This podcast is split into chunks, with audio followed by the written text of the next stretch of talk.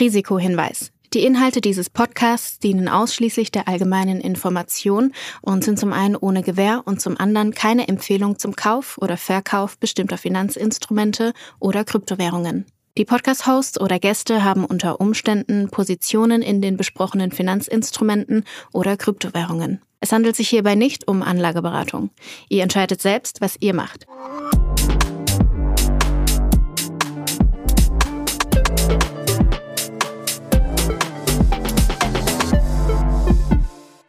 Es ist Folge 91 von Alles Coin, nichts muss. Julius, wir sind zwischen den Jahren, Weihnachten liegt hinter uns. Diesmal haben wir uns tatsächlich die Mühe gemacht, unsere Predictions-Folge zwischen Weihnachten und Neujahr aufzunehmen. Beim letzten Mal hatten wir sie so ein bisschen vorproduziert, damit wir da ein bisschen Ruhe haben. Bereust du es schon? Bist du schon im Foodkoma? Wie geht es dir? Wie hast du die Feiertage verbracht? Und freust du dich auf den Rutsch? Ich freue mich vor allem auf die Aufnahme heute. Ich glaube, das ist tatsächlich wahrscheinlich meine Lieblingsfolge im Jahr, ähm, Predictions weil ich glaube, es ist äh, ein ganz schöner Zeitpunkt, wo man, wo man so mal seine Gedanken äh, auf, auf den Markt oder auf unterschiedliche Entwicklungen mal preisgeben kann. Und dann das Problem ist dadurch, dass wir es hier öffentlich machen, werden wir uns auch äh, messen müssen dann nächstes Jahr. Aber es ist ja eine ganz interessante Challenge. Und ich, mir hat es letztes Jahr sehr viel Spaß gemacht.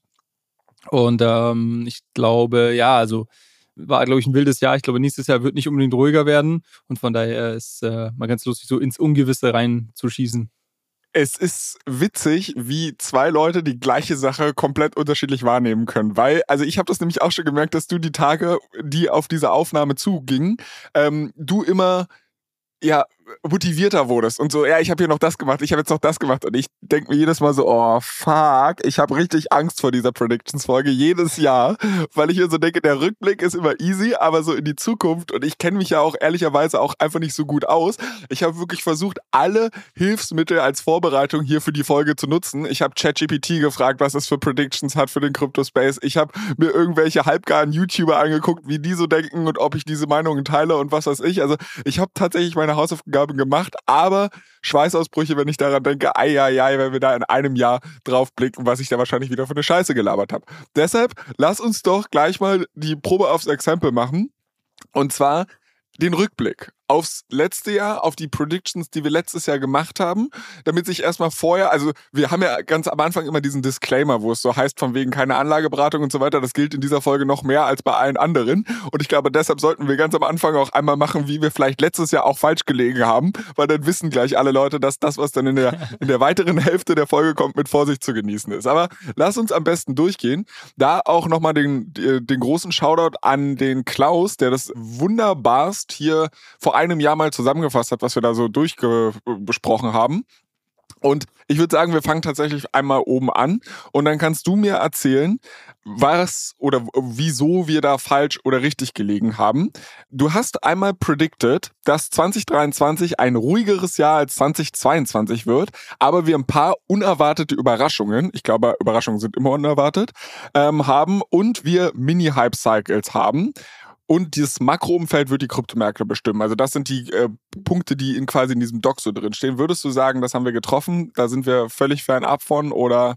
Genau, vielleicht noch ganz kurz. Wir, wir werden jetzt hier, ich glaube, wir haben ja schon mal zum Halbjahr einen kurzen Review gemacht. Also wir werden jetzt hier nicht äh, jetzt die ganze, ganze Folge ähm, darüber diskutieren, sondern werden es jetzt wahrscheinlich relativ schnell durchgehen. Aber ich glaube, es ist trotzdem interessant, auch nochmal jetzt den Rückblick zu machen, weil auch hier haben wir, glaube ich, einige Learnings, wo wir richtig lagen, wo lagen wir falsch und warum ist das so. Ähm, bevor wir auf die neuen Predictions gehen, das nur kurz als Disclaimer vorab. Genau, also ich glaube, ich hätte uns hier so ein 50-50 gegeben. Genau, ich glaube, ja, ruhigeres Jahr als 22 war es irgendwo schon, aber wir haben ja auch in der Weihnachtsfolge gesagt, diese Q4-Rally. Also ich glaube, ich lag drei Quartale dieses Jahr mit dieser Prediction sehr richtig. Im vierten Quartal jetzt, ähm, glaube ich, gab es den, gab's den Outlier. Ähm, Mini es sei dir verzeihen, er ging, er ging halt auch in die richtige Richtung. Also. Genau. Im Mini-Hype-Cycles würde ich sagen, haben wir gesehen, wenn du dir überlegst, sowas wie Friendtag, sowas wie die Arbitrum-Season, die wir irgendwie schon Anfang des Jahres direkt hatten. Und auch, dass es kein Bull Market gab, glaube ich, ist auch richtig, aber natürlich eben nochmal hier, ähm, dass es besser gelaufen ist als gedacht. Das äh, sieht man dann auch nochmal in den Price Predictions, die, die später kommen. Okay, ähm, genau. Also würde ich sagen, ich kann dir auf die Schulter klopfen, hast du einigermaßen gut getroffen oder zumindest in drei von vier Quartalen. Ich kann mir selbst auch auf die Schulter klopfen, weil meine nächste Prediction war die Coinbase-Wette, die ich ehrlicherweise auch so ein bisschen von ORWS geklaut hatte. Ich habe gerade mal nachgeschaut. Wir nehmen an einem Freitag mal wieder auf und äh, Coinbase dieses Jahr laut, ich habe jetzt einfach nur bei Google Aktie eingegeben, knapp 400 Prozent. Nicht ganz so gut, glaube ich, wie Solana gelaufen. Warum es funktioniert hat, äh, das habe ich, glaube ich, mehrfach schon in diesem Podcast hier erklärt und mich darüber gefreut. Also dementsprechend lass uns da nicht allzu sehr äh, ins Detail gehen. Dann hattest du noch predicted, dass Staking to the Moon fliegen wird. Hattest dich da auch konkret an Zahlen äh, festgenagelt? Ich würde sagen, anstatt ich jetzt die einmal die Zahlen vorlese, erzählst du mir lieber, ob du da grundsätzlich direktional mhm. richtig lagst oder nicht. Genau, also ich hatte gesagt, die Anzahl der gestakten Coins steigt an, was auch gleichzeitig zur Folge hat, dass die Staking Reward abnimmt. Das als erster Punkt ist, glaube ich, äh, richtig. Die äh, Anzahl der gestakten Coins äh, kommen wir gleich noch drauf, wie viel das genau sind. Und die Staking Reward ist auch äh, ein bisschen runtergegangen im Laufe des Jahres. Hat auch was damit zu tun, dass natürlich die ökonomische Aktivität grundsätzlich ähm, zum Großteil dieses Jahres bis jetzt auch so Outlier wie den Pepe Meme Coin auf Ethereum relativ ähm, flach war. Dann hatte ich gesagt, äh, dass 25% aller ETH circa 30 Millionen Coins gestaked werden bis Ende 2023, was einem Wachstum von 100% entspräche. Ich habe gestern nachgeschaut, da waren wir bei 28,9 Millionen. Daher würde ich uns ja auch den Punkt geben. Ich glaube, ist nah genug dran. Und Fast genau, eine haben da relativ. Mensch. Ja, fast eine Punktlandung. Äh, dann hatte ich noch gesagt, Lido wächst überproportional und Token äh, und Lido Token bullish. Hm, das ist nicht so wirklich. Also Lido ist eigentlich echt immer ziemlich konstant bei diesen 30% Marktanteil geblieben. Über den aber alle rumheulen, ehrlicherweise. Über den alle rumheulen und das ist, glaube ich, das, was ich so ein bisschen unterschätzt hatte in meiner Prediction. Ich glaube, wenn es nicht diese, in diesem Jahr diese sehr starke Diskussion rund um diese Self-Limiting-Geschichte, also dass Lido nicht größer werden darf, gegeben hätte, wären sie vielleicht auch noch äh, stärker gewachsen. Aber das hatte ich, glaube ich, falsch. Äh, Lido-Token hat sich trotzdem ganz gut entwickelt, vor allem im Q1, also vor allem im Voraus zu diesem Upgrade, zu dem Chapella-Upgrade, wo man dann eben auch seine Tokens wieder unstaken konnte. Glaube, das war eine, eine, im Q1 eine sehr gute Prediction. Jetzt im, im Laufe des Jahres ist es auch wieder runtergegangen, 200 Prozent äh, year to date ungefähr. Toll, tolle Nummer. Dann hatten wir auch beide predicted. Also ich glaube, ich habe es von Messari damals geklaut, aber du hast mir da auch zugestimmt, der Höhenflug der Stablecoins. Da würde ich jetzt mal sagen, irgendwie gefühlt, also ich, ich habe jetzt keine harten Zahlen, die da irgendwas belegen, aber ich glaube, man hat halt nochmal mehr gesehen, dass Stablecoins ein Product Market Fit haben. Grundsätzlich, wenn wir jetzt aber nach der reinen Marktkapitalisierung gehen, dann müssten wir eigentlich sagen, das All-Time-High haben wir schon gesehen und äh, sind da eher runter. Also würde ich sagen, die Prediction haben wir verfehlt, oder was denkst du?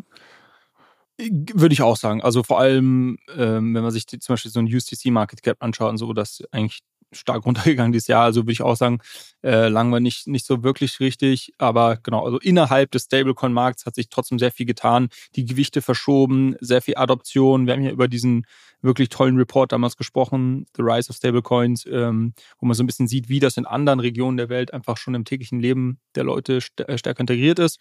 Äh, also ich glaube, Stablecoins grundsätzlich gut entwickelt dieses Jahr, aber ähm, sicherlich jetzt nicht vom Market Cap stark gewachsen. Eine andere Nummer, und da hast du dir auch schon auf die Schulter geklopft, wo wir unsere Rückblicksfolge mit Max gemacht haben, dass Layer 2s ja so ein bisschen ihren Frühling, ihren Sommer, ihren, weiß ich nicht, äh, einfach ein großes Festival feiern. Das scheint für dich aufgegangen zu sein, oder? Ja, genau. Und ich hatte das ja so ein bisschen festgemacht an einer konkreten Zahl. Ich hatte gesagt vor einem Jahr, dass wir zwei Quartale in Folge dreimal so viele Transaktionen auf Layer 2 im Vergleich zu Ethereum sehen. Ähm, das stimmt auf jeden Fall. Ich hatte nochmal nachgesehen gestern auf der Website L2Beat. Ähm, wir sind mittlerweile bei einem Faktor von 6 ungefähr. Also aktuell, wenn man die TPS, also Transactions per Second der Layer 2 zusammennimmt, bist du ungefähr bei einem Skalierungsfaktor von 6 über Ethereum. Und ich hatte dann mal zum August zurückgeschaut und habe jetzt einfach die zwei letzten Quartale genommen. Und da waren wir konstant über diesen Faktor 3. Ähm, also das, äh, da lagen wir richtig. Da muss ich ehrlicherweise auch sagen, ich habe ja vorhin schon gesagt, dass ich so ein bisschen versucht habe, mir bei YouTube-Videos abzuschauen, was die alle so predikten. Und da war für Prediction fürs nächste Jahr irgendwie, dass wir 10x sehen werden. Fand ich ehrlicherweise aber ein bisschen langweilig, in den Topf zu werfen. Deshalb habe ich nicht auf meine Prediction aufgeschrieben, weil du ja sowieso das die ganze Zeit schon hier runterbetest. Also der Trend scheint auch im nächsten Jahr vielleicht sich fortzusetzen, aber äh, wir werden es auf jeden Fall weiter beobachten. Dann hast du auch den Crash der Ghost Chains predicted. Was hat es damit nochmal auf sich gehabt? Da kann ich mich ehrlicherweise nicht mal dran erinnern. Ja, ich glaube, das war quasi letztes Jahr, wo wir gesagt haben, okay, erinnere dich zurück, das war irgendwie Ende Dezember, ähm, wirklich so the, the bottom bottom. Und ich hatte damals gesagt, dass eigentlich eine Bereinigung, die noch stattfinden müsste, ist, dass ähm, viele alte Chains oder Projekte, die irgendwie vor einigen Jahren, 2017er Cycle, mal groß geworden sind, dass die immer noch mit einer relativ hohen Market Cap irgendwo ähm, gehandelt werden und dass eigentlich eine Bereinigung, die in diesem Kryptowinter stattfinden müsste, ist, dass die mal irgendwie langsam rausgefiltert werden. Ich hatte dann sowas genannt wie Stellar Lumens, Cardano zählt für mich dazu, irgendwie EOS und andere Sachen. Ähm, und ich habe hier geschrieben 50-50. Ähm, ich glaube, manche haben underperformed. Ähm, hier habe ich mal aufgeschrieben Stellar Lumens, IOTA. Ähm, aber zum Beispiel ein Cardano hat jetzt zuletzt super stark performt. Also vergleichbar mit irgendwie anderen Tokens, ähm, ich glaube auch irgendwie 200 Prozent äh, im Jahr, also sowas, was jetzt ein Lido auch gemacht hat oder sowas. Ähm, also von daher lagen wir da nicht so wirklich richtig und das ähm, nimmt vielleicht noch so einen anderen würde ich jetzt schon mal vorwegnehmen, eine Prediction, die wir noch gemacht haben, hatte ich nämlich gesagt, dass es einen Fokus auf Token-Modelle geben wird, die an Fundamentals gekoppelt sind. Also sag ich mal, dass das Projekt wirklich gute Umsätze macht, dass es irgendwie eine, eine Yield gibt, die vielleicht an Tokenhalter ausgeschüttet wird, dass wir quasi uns stärker auf Fundamentals äh, basieren von den Tokens und dass die outperformen werden im Vergleich zu welchen, die irgendwie einfach nur vom Narrativ leben. Ähm, ich glaube, hier muss man ganz klar sagen, dass, dass man sehr schön die Unterscheidung sieht äh, zwischen quasi äh, Bärenmarkt und, und, und Bullenmarkt. Ich glaube, im Bärenmarkt haben wir sehr viel ähm, auf, auf Twitter darüber gelesen, dass Leute geschrieben haben, diese Real Yield Narrative, also ich brauche irgendwie Tokens, die die auch irgendwo äh, zinsbringend sind, die irgendwie Umsätze oder Protokoll-Revenues generieren. Und jetzt im zweiten Halbjahr, sobald so ein bisschen die Musik zurückkam, war das alles wieder über den Haufen geworfen. es ging einfach nur, wer kann die größte Story erzählen? Äh, in Klammern Crypto Cross AI war wahrscheinlich die größte Story. Und, äh, und quasi, es war komplett egal, was die für Umsätze gemacht haben, sonst was, sondern der Narrativ war das, die Vision, das, was Leute gekauft haben. Und deshalb äh, habe ich das jetzt auch erwähnt im Zusammenhang mit diesen Ghost Chains da interessiert es jetzt auch keinen mehr, was auf Cardano wirklich vielleicht passiert oder nicht passiert, sondern jetzt gibt es vielleicht wieder irgendeine Vision, irgendeine Story und dann kaufen die Leute das wieder. Hm. Okay. Ähm, ansonsten, jetzt hast du bist du ein bisschen übersprungen, aber du hattest auch predicted, dass wir das Ende der Seed Phrase sehen da würde ich fast, also ich weiß nicht, was du dir jetzt vorher für Notizen gemacht hast, aber ich würde fast sagen, wir sind auf dem Weg dahin. Also wir haben es doch nicht erreicht. Ich meine, es gibt mittlerweile irgendwie hier Social Recovery und den ganzen Bums, dass du da halt einfacher überhaupt an deine Kryptos wieder kommst. Trotzdem habe ich immer noch Schweißausbrüche, wenn ich mal nicht 100% weiß, wo das Ding steht. Ähm, und ich glaube, ja. so, so richtig einen Haken dran können wir noch nicht machen. Nee, den Punkt würde ich uns auch nicht geben. Also wir haben, glaube ich, Innovation auf der Wallet-Seite gesehen, aber wir sind noch nicht da, wo ich gedacht hätte, dass wir vielleicht schon heute sind ähm, von, den, von der Produktinnovation auf, auf Wallet-Seite. Ja. Mhm. Ich habe äh, ein ähnliches, also eine Prediction fürs nächste Jahr, was auch so in die Usability-Richtung geht. Da bin ich mal auch gespannt, ob ich mich da auch so krass im, im Zeithorizont ver, vertue, aber dazu später mehr. Dann hatten wir auch darüber gesprochen, dass Zero Knowledge äh, Kryptographie den großen Durchbruch in 2023 bekommen könnte. Du schüttelst schon den Kopf. Woran hattet ihr legen? Mal wieder zu optimistisch gewesen. Äh, ist, ist nach wie vor, also jetzt die Frage, Frage als was man hier als Durchbruch ähm, be, äh, bezeichnet. Ähm, auf der technischen Seite, glaube ich, könnte man uns hier den Punkt geben, weil es hat quasi auf Innovation stattgefunden. Es haben diese ganzen ZK-EVMs, also quasi EVM ist der die ähm, Ethereum Virtual Machine, also der Computer, sag ich mal, der Ethereum Computer, ähm, den gibt es jetzt eben auch als Zero-Knowledge-Version, ganz einfach gesprochen. Da gab es wirklich viele Announcements dieses Jahr und großen Fortschritt auf der Tech-Seite. So hatte ich das aber ähm, damals nicht, ähm, nicht gemeint, diese Prediction, sondern ich meinte eher, dass wir quasi ZK-Kryptographie äh, auch dann in, in Production, also live sehen und wir quasi mehr Blockchains oder Apps nutzen, die irgendwie schon ähm, Zero Knowledge äh, basiert ähm, arbeiten. Ähm, und ich glaube, das ist immer noch nicht der Fall. Es ist wahrscheinlich eine Prediction, die wir einfach so ins nächste Jahr rüberrollen könnten, aber ich will jetzt nicht zu sehr den Rückblick mit den neuen Predictions vermischen. Äh, von daher, kurz gesagt, ähm, würde ich uns den Punkt hier nicht geben. haben wir, haben wir nicht so gesehen. Ne? Man kann ja auch nicht immer gewinnen. Ne? ähm, andere Nummer, NFTs und OpenSea. Ich hatte damals bisschen predicted, dass OpenSea mächtig an Relevanz verlieren wird. Ich würde den Punkt mir fast geben. Wenn man halt irgendwie mal sich anschaut, ich glaube, in der, in der Jahresrückblicksfolge mit Max haben wir als eines der hottesten Startups Blur ähm, auch äh, ja nominiert und die haben den halt echt ein bisschen was abgegraben, was Marktanteile etc. angeht. Aber du hattest wohl auch predicted, und da kann ich mich gar nicht mehr so dran erinnern, dass du so bullish auf den NFT-Markt warst. In diesem Excel-File steht es aber so drin und Excel-Files lügen ja bekanntlich nicht. Ähm, dementsprechend erzähl doch mal, also ich glaube, ich glaube, du hattest da damals auch noch so diese Unterscheidung gemacht, dass du das nicht zwangsläufig nur noch an Kunst gekoppelt ist, sondern wir halt auch viel Innovation in diese Richtung, ähm, ja, weiß ich nicht, treue Programme etc. Wir hatten hier auch ein, zwei ausprobiert. Da würde ich fast sagen, ja, gab es. Trotzdem ist der große Hype-Cycle aber irgendwie immer noch Kunstprojekte und so weiter, oder? 100 Prozent. Also genau, also ich glaube, deine Prediction, OpenSea verliert an Relevanz, äh, können wir Haken dran machen. Für mich die Frage, wie OpenSea da wieder rauskommen möchte in den nächsten Jahren, aber ähm, das, das ist ein anderes Thema.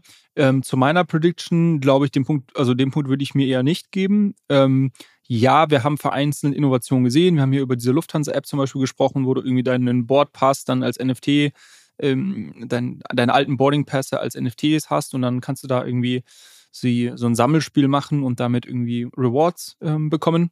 Hm, ich glaube, also meine Erklärung, warum wir das nicht gesehen haben, wäre vom Standpunkt heute, dass die Unternehmen auch letztendlich äh, irgendwie einen Herdentrieb haben und erst dann jetzt wieder alle hier ihre Budgets hochfahren und äh, Projekte launchen, wenn irgendwie die Musik zurück in den Markt kommt. Und ich glaube, das, was wir jetzt dieses Jahr an Announcement gesehen haben, sind alles Projekte, die noch im, im letzten Bullenmarkt gestartet wurden.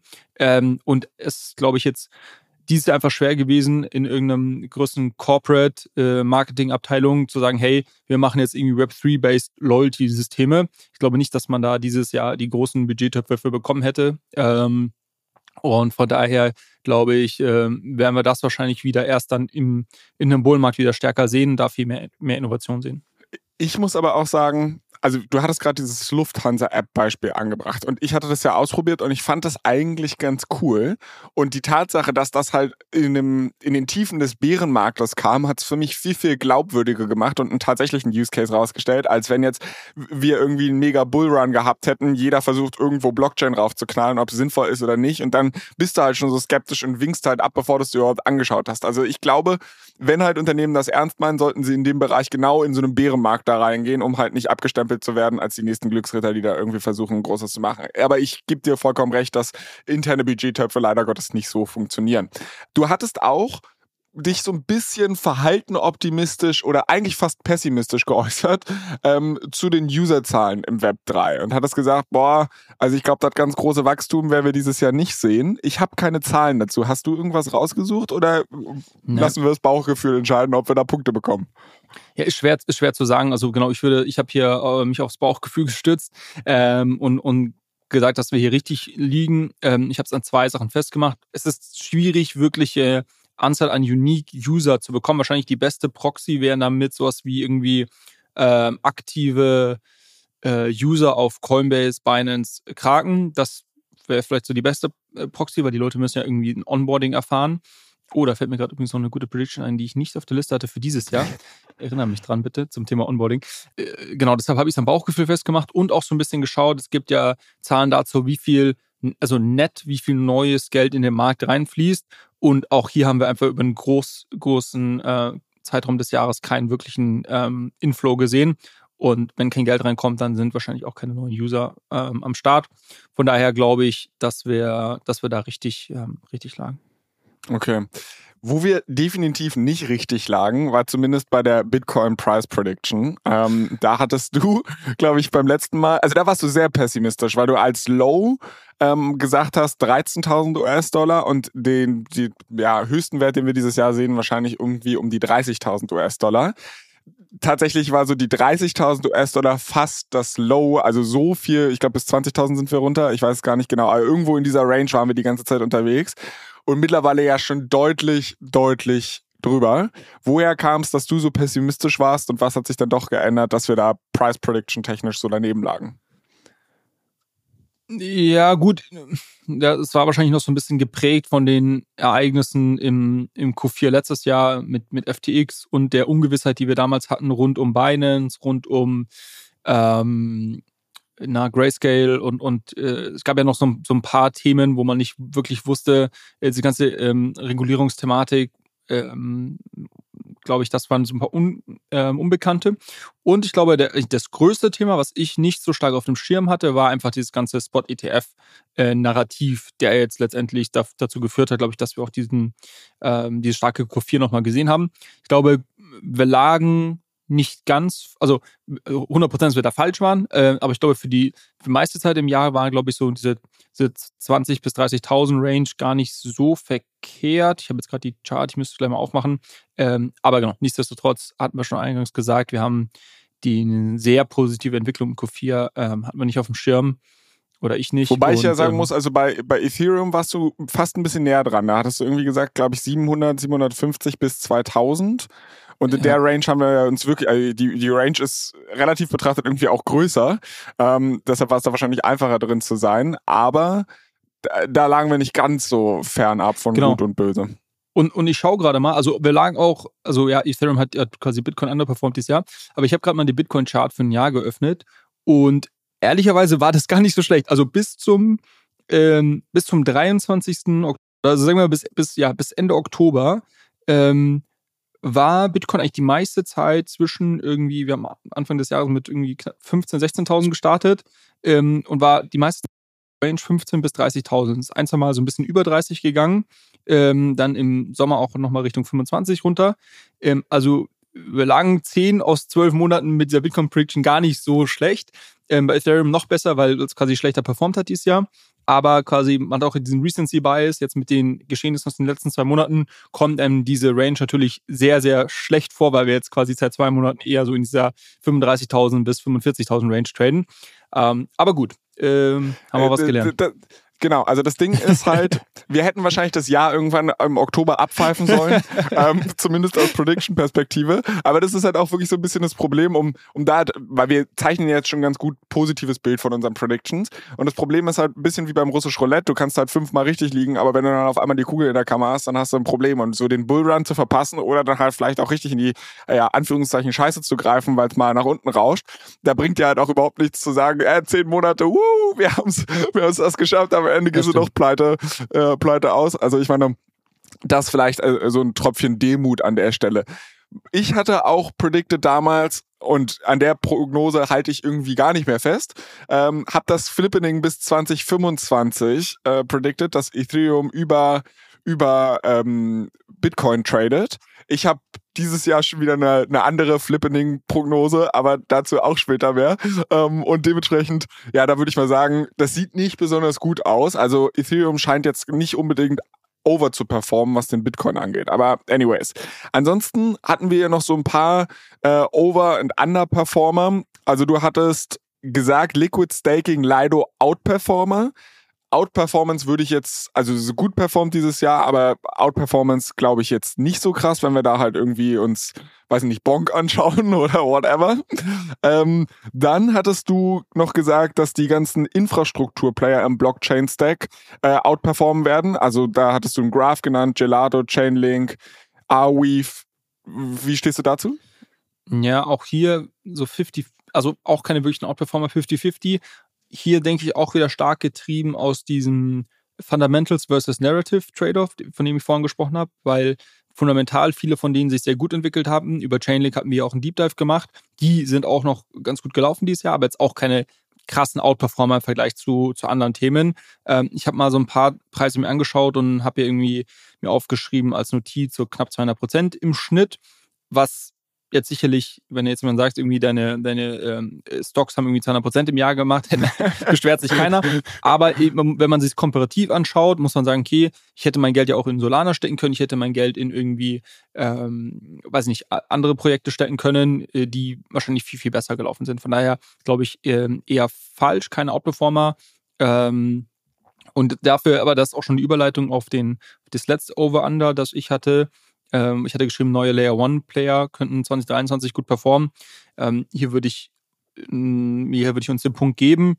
Ähm, klar, primär Solana, aber auch sowas wie ein äh, Injective ähm, und, und, und andere, Aber andere Blockchains, die, die wirklich gut gelaufen sind dieses Jahr. Ähm, Avalanche, brutal hat sogar Solana jetzt outperformt zuletzt wieder. Ähm, ähm, also von daher, ich glaube, den Punkt können wir uns geben. Ähm, hast du noch irgendeine, die, Ich also- du, die du unbedingt äh, be- besprechen möchtest? Ich habe gerade hier. Nö, also ich hatte noch zwei Kleinigkeiten, ähm, wo ich halt gesagt hätte, okay, wir werden dieses Jahr nochmal eine Krypto-Ikone sehen, die sich entzaubert. Da, also ja, sie, sie war krass unter Beschuss, aber er war halt im Endeffekt jetzt auch nicht der Engelsknabe davor, dass man jetzt gesagt hat, oh, das hätte jetzt aber nicht gedacht. Ähm, dementsprechend weiß ich nicht, den Punkt würde ich mir wahrscheinlich nicht geben. Und ich hatte noch gesagt, dass die Kryptozensur zunimmt. Ähm, Zensur gemessen an äh, Blöcken auf Ethereum zum Beispiel, die, OFAC-compliant sind? Oder? Ja, ich weiß gar nicht mehr. Ich glaube, ich habe das nicht an harten Zahlen festgemacht, sondern ich weiß nicht, ob da wir damals schon Tornado Cash und so den ganzen Kram hatten und ich halt Ja. gedacht habe, ja, okay, Lag's- da werden wir also richtig. so okay. Liegst du richtig mit der, mit der Prediction auf jeden Fall. Okay, dann würde ich halt sagen, lass uns dieses Segment so ein bisschen abschließen. Fazit ist, unsere Predictions waren eigentlich ganz okay. Also ich bin happy mit unserer Performance. Was ich witzig finde, ist, dass dieser Bullrun, den wir jetzt zum Ende des Jahres gesehen haben, unsere Predictions eher schlechter gemacht hat als besser. Also man hätte ja auch sagen können, wir, wir feiern uns jetzt hier die ganze Zeit, weil wir irgendwie einigermaßen richtig lagen, aber im Endeffekt waren es nur die letzten zwei Monate und wir haben ein bisschen Glück gehabt, dass irgendein Praktikant bei Cointelegraph eine Fake-Meldung rausgehauen hat und jetzt der Kryptomarkt wieder feiert. Aber ehrlicherweise wären unsere Predictions wahrscheinlich besser gewesen, wenn es einfach so weitergelaufen wäre, wie, also ohne diese ganze ATF-Manie, die wir gerade haben.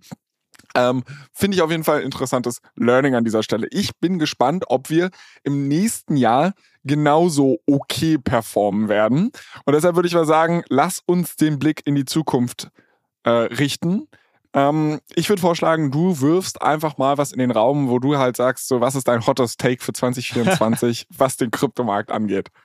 Ich habe ich hab echt, ich habe ich hab viele, viele hotte Takes und ich habe ähm, ver- vermeintlich und ich habe auch versucht natürlich, dass wir so ich, ich optimiere hier nicht auf, sag ich mal, Anzahl der Predictions, die richtig liegen, sondern ich habe von dir, gel- Entertainment. ich habe von dir, ich Ja. habe von dir gelernt, Flo, man muss auch ein bisschen Entertainment machen. Und deshalb, wir fangen hier gleich mal mit einem Hot Take an. Ich glaube, wir werden 2024 den Metamask Airdrop, also Metamask Token Launch Uh. und äh, somit auch Airdrop sehen.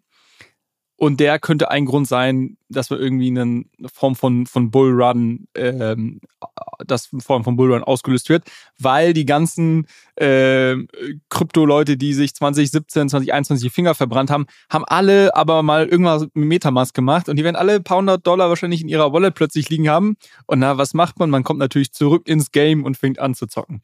Äh, Das von daher, das geil. ist, das ist meine Prediction. Wir sehen den, den äh, Metamask-Token, weiß gar nicht, was für ein Ticker der haben wird. Ähm, und das kann äh, ein durchaus äh, interessanter Airdrop werden. Also ich finde, also finde ich eine interessante Vorstellung, habe ich tatsächlich überhaupt nicht drüber nachgedacht. Ich muss halt sagen, ich glaube, ich würde mich dafür nicht qualifizieren, so wie ich hier teilweise abgehatet habe über das User Interface. Also wahrscheinlich haben die mich da auf so eine Blacklist getan. Aber ich drücke dir auf jeden Fall die Daumen, dass du mit dieser Prediction richtig liegst. Meine erste Prediction, die ich mal so in den Raum werfen werde und guck mal, jetzt gehst du in die Entertainment-Richtung und ich mach's hier ganz plain simple und einfach. Ich würde mich mal festlegen, dass wir wahrscheinlich noch zwei, drei Folgen aufnehmen werden und dann gibt es den Bitcoin Spot ETF. Also ich glaube tatsächlich dran, dass die ganze Dinge Nummer noch im Januar über die Bühne geht. Ich glaube aber auch, und das ist jetzt auch nicht so der krasse kritische Take, es ist halt super, super schwierig. Ich meine, alle äh, sind ja super gespannt, weil sie halt denken, okay, diese ganzen Fonds müssen halt wirklich Bitcoins kaufen. Die sind halt knapp. Wenn die halt in diesen ETFs liegen, wird es halt einen Preisdruck drauf geben und die Preise werden steigen. Jetzt die andere Methode ist natürlich, dass viele Leute das antizipieren, die Preise das halt eigentlich schon beinhalten, diese Prediction. Und in dem Augenblick, wenn halt die Zulassung kommt, die Preise wieder droppen, weil halt, ne, by the rumor, sell the news Event.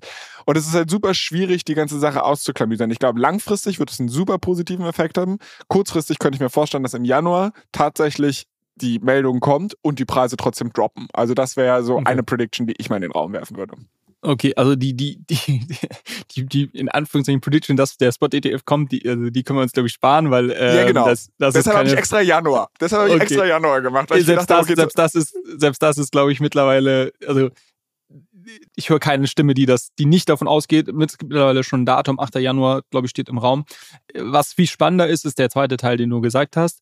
wie verhalten sich die Preise nach? Ist das, ist das ein klassisches Sell the News oder nicht? Oder ist das quasi ein äh, wirklich ein positives Event und wir sehen danach irgendwie ein Kursfeuerwerk? Das ist, glaube ich, die spannendere Frage. Du sagst quasi eher Sell the News. Ähm, ich möchte darauf gar nicht reagieren, weil ich glaube, das ist so verdammt schwer. Ich habe unglaublich viele Takes dazu in den letzten Tagen gelesen. Ähm, ich werde nicht wirklich schlau aus der Sache. Man kann es irgendwie messen an Open Interest auf äh, der, den Futures Exchanges, die sich irgendwie aufgebaut hat über die letzten Monate, ähm, als Proxy dafür, wie stark das schon eingepreist ist, ob Leute sich da schon aufgebaut haben. Andere sagen, hey, ihr wisst gar nicht, was passieren wird, wenn BlackRock erstmal die äh, Marketingmaschinerie anwirft, dann äh, schaut es ganz anders aus. Von daher, ich ähm, halte mich da raus, aber ich finde, das ist eine gute Prediction, weil ich glaube, das ist eine sehr, sehr wichtige und spannende Frage jetzt äh, direkt zum Anfang des Jahres. Man, man, muss halt auch dazu sagen, das ist auch hochgradig unseriös, was ich hier gerade von mir gebe. So, also es ist nicht, das ist, ich, ich, ich würde nicht sagen, dass ich das auf irgendwelchen fundamentalen Analysen basiert habe. Wie alles in diesem Podcast, was ich hier sage, ist halt so ein Gefühlsding. Ne? Und da ist halt einfach die Sache, ich habe so ein bisschen das Gefühl, dass mir zu sehr darüber gesprochen wird, zu sehr darauf Hoffnung gefußt wird und Kryptomärkte generell zu Übertreibung neigen, dass äh, so sicher wie die ganze Nummer aktuell zu sein scheint, würde mich es wundern, dass dann halt tatsächlich also ganz viele Leute sagen dann halt, boah, geil, und jetzt ist es wirklich durch. Und dann versucht da BlackRock ihre Fonds zu füllen. Aber in dem Augenblick verkaufen da halt so viele Leute rein, dass du unter Umständen wahrscheinlich sogar äh, einen Druck in die andere Richtung siehst. Nichtsdestotrotz glaube ich trotzdem, dass es langfristig, also diese ganze Entwicklung ist schon super bullish für den Kryptomarkt. Es gibt ja auch so ein paar Experten, die dann ausgerechnet haben, wo der Gold-ETF kam, äh, haben sich die Preise irgendwie, keine Ahnung, vervierfacht oder verfünffacht, weil es auf einmal diese, diese Anlageklasse einfacher zugänglich wurde. Und man erschließt erschließt halt damit irgendwie den Markt von, weiß ich nicht, Vermögensberatern etc., die halt irgendwelchen Rentnern dann nochmal ein bisschen Krypto ins Portfolio tun können. Das ist, also ich, ich glaube schon, dass das einfach viele Nettozuflüsse langfristig bringen wird. Nur halt kurzfristig wird es halt, glaube ich, in der Hinsicht ein bisschen dampen. Gut. Okay. Äh, ich hätte gar nicht gedacht, dass wir da so viel Gesprächsstoff in der Nummer haben. Ich würde vielleicht sogar noch hinterher schieben, weil, weil wir gerade so in der ETF-Spot-Ecke sind. Ich glaube tatsächlich, dass wir mindestens ein Layer One Spot-ETF noch zusätzlich sehen werden zu Bitcoin. Also ich gehe davon aus, dass es ehrlicherweise in 2024 sogar noch ein Ethereum-Spot-ETF kommt. Und auch da nicht auf irgendwie groß äh, Fundamentalanalyse basiert, sondern ich glaube, es geht jetzt halt los und da werden die größeren Brandnames, auf denen werden halt zukünftig auch nochmal ein paar ETFs aufgesetzt. Das wäre meine ETF-Ecke. Ich weiß nicht, ob du da noch was zu ergänzen hast oder du direkt mit einer Prediction von dir weitermachen möchtest. Nee, ich also genau, ETH habe ich aufgeschrieben, dass ein ETH Spot ETF ähm, kommende Jahr ähm, kommen wird. Ich will mich mal so ein bisschen daran anschließen. Jetzt hast du schon gesagt, also wir haben gerade schon im Rückblick gesagt, dass quasi dieses ganze ETF-Narrativ sehr ausschlaggebend war für die Kursentwicklung im zweiten Halbjahr 2023. Ähm, und dass gerade gro das große Fragezeichen ist, ähm, wie wird sich dieses ETF-Narrativ ähm, auf die Kurzentwicklung 2024, vor allem jetzt vielleicht im, im Q1 dann auswirken. Ähm, und ich glaube, wir sind uns einig, dass es mittel- bis langfristig natürlich, oder was heißt natürlich, aber mittel- bis langfristig einen positiven Einfluss haben sollte. Ähm, kurzfristig wissen wir noch nicht so genau. Und ich würde mich daher anschließen und sagen, ich glaube, wir sehen ein äh, Bitcoin Alltime High 2024. Das ist ungefähr ein 50% Move, bisschen mehr als 50% Move äh, von dem jetzigen Preisniveau. Ja, ein bisschen, bisschen mehr als 50%. Und genau, ich glaube, das werden wir 2024 sehen. Ich würde, wenn ich mich festlegen müsste, würde ich sagen, eher in der zweiten Jahreshälfte als in der ersten. Aber ich glaube, das werden wir sehen. Und ich habe noch eine weitere Prediction zu Bitcoin, ähm, die jetzt nichts mit dem Preis unbedingt zu tun hat. Aber ich glaube, wir werden in enorme, ein enormes Wachstum im Bereich ähm, Bitcoin Scaling Solutions und Bitcoin DeFi sehen.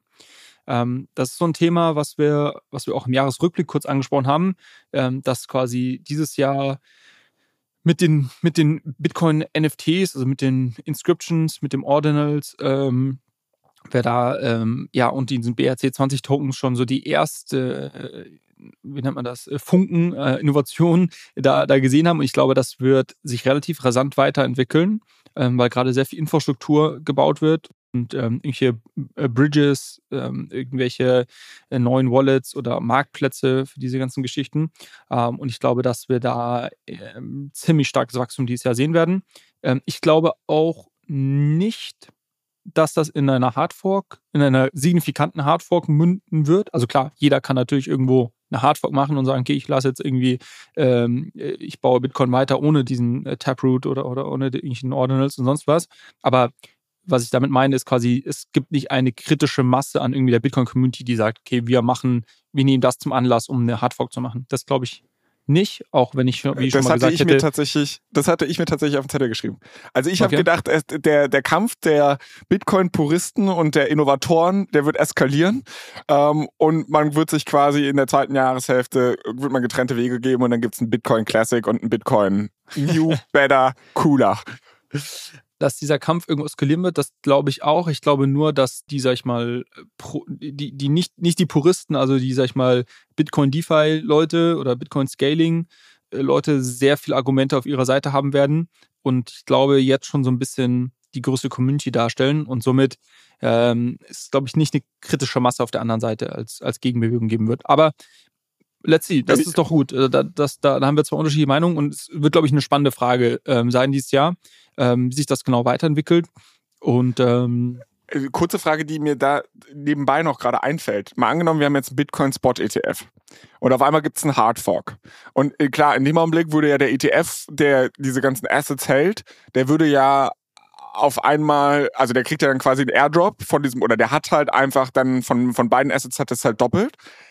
Ich frage mich gerade, wie das in dem Mandat geregelt ist. Also was er versucht ehrlicher, ehrlicherweise abzubilden. Also muss der sich dann auch entscheiden, ob das ein Bitcoin Classic oder Bitcoin New ETF ist? Oder also das finde Ja, ich, das- finde ich auch eine ganz das spannende. wird, nee, das ist gut, dass du es erwähnst. Das ist, glaube ich, tatsächlich, ähm, das muss festgelegt sein in den, ähm, in, ja, weiß nicht, wie man das in dem Prospekt oder sowas, dass sich wahrscheinlich immer an der ähm, an der längsten Chain oder an der Chain mit der größten Hashrate oder, oder mit, auf die Chain, auf die sich die meisten Miner stützen, dass die quasi in diesem ETF irgendwo repräsentiert wird. Das muss da sicherlich irgendwo drinstehen, weil, ähm, genau, es gibt eben Hard Forks. Für, für mich wäre die spannende Frage, was machen die, also was macht ein BlackRock dann, wenn sie plötzlich diese diese Hardfork da auch in der, in der Wallet liegen haben, äh, verbrennen die die oder quasi kriegst du das dann irgendwie als äh, Sonderdividende äh, quasi äh, ausgeschüttet oder keine Ahnung.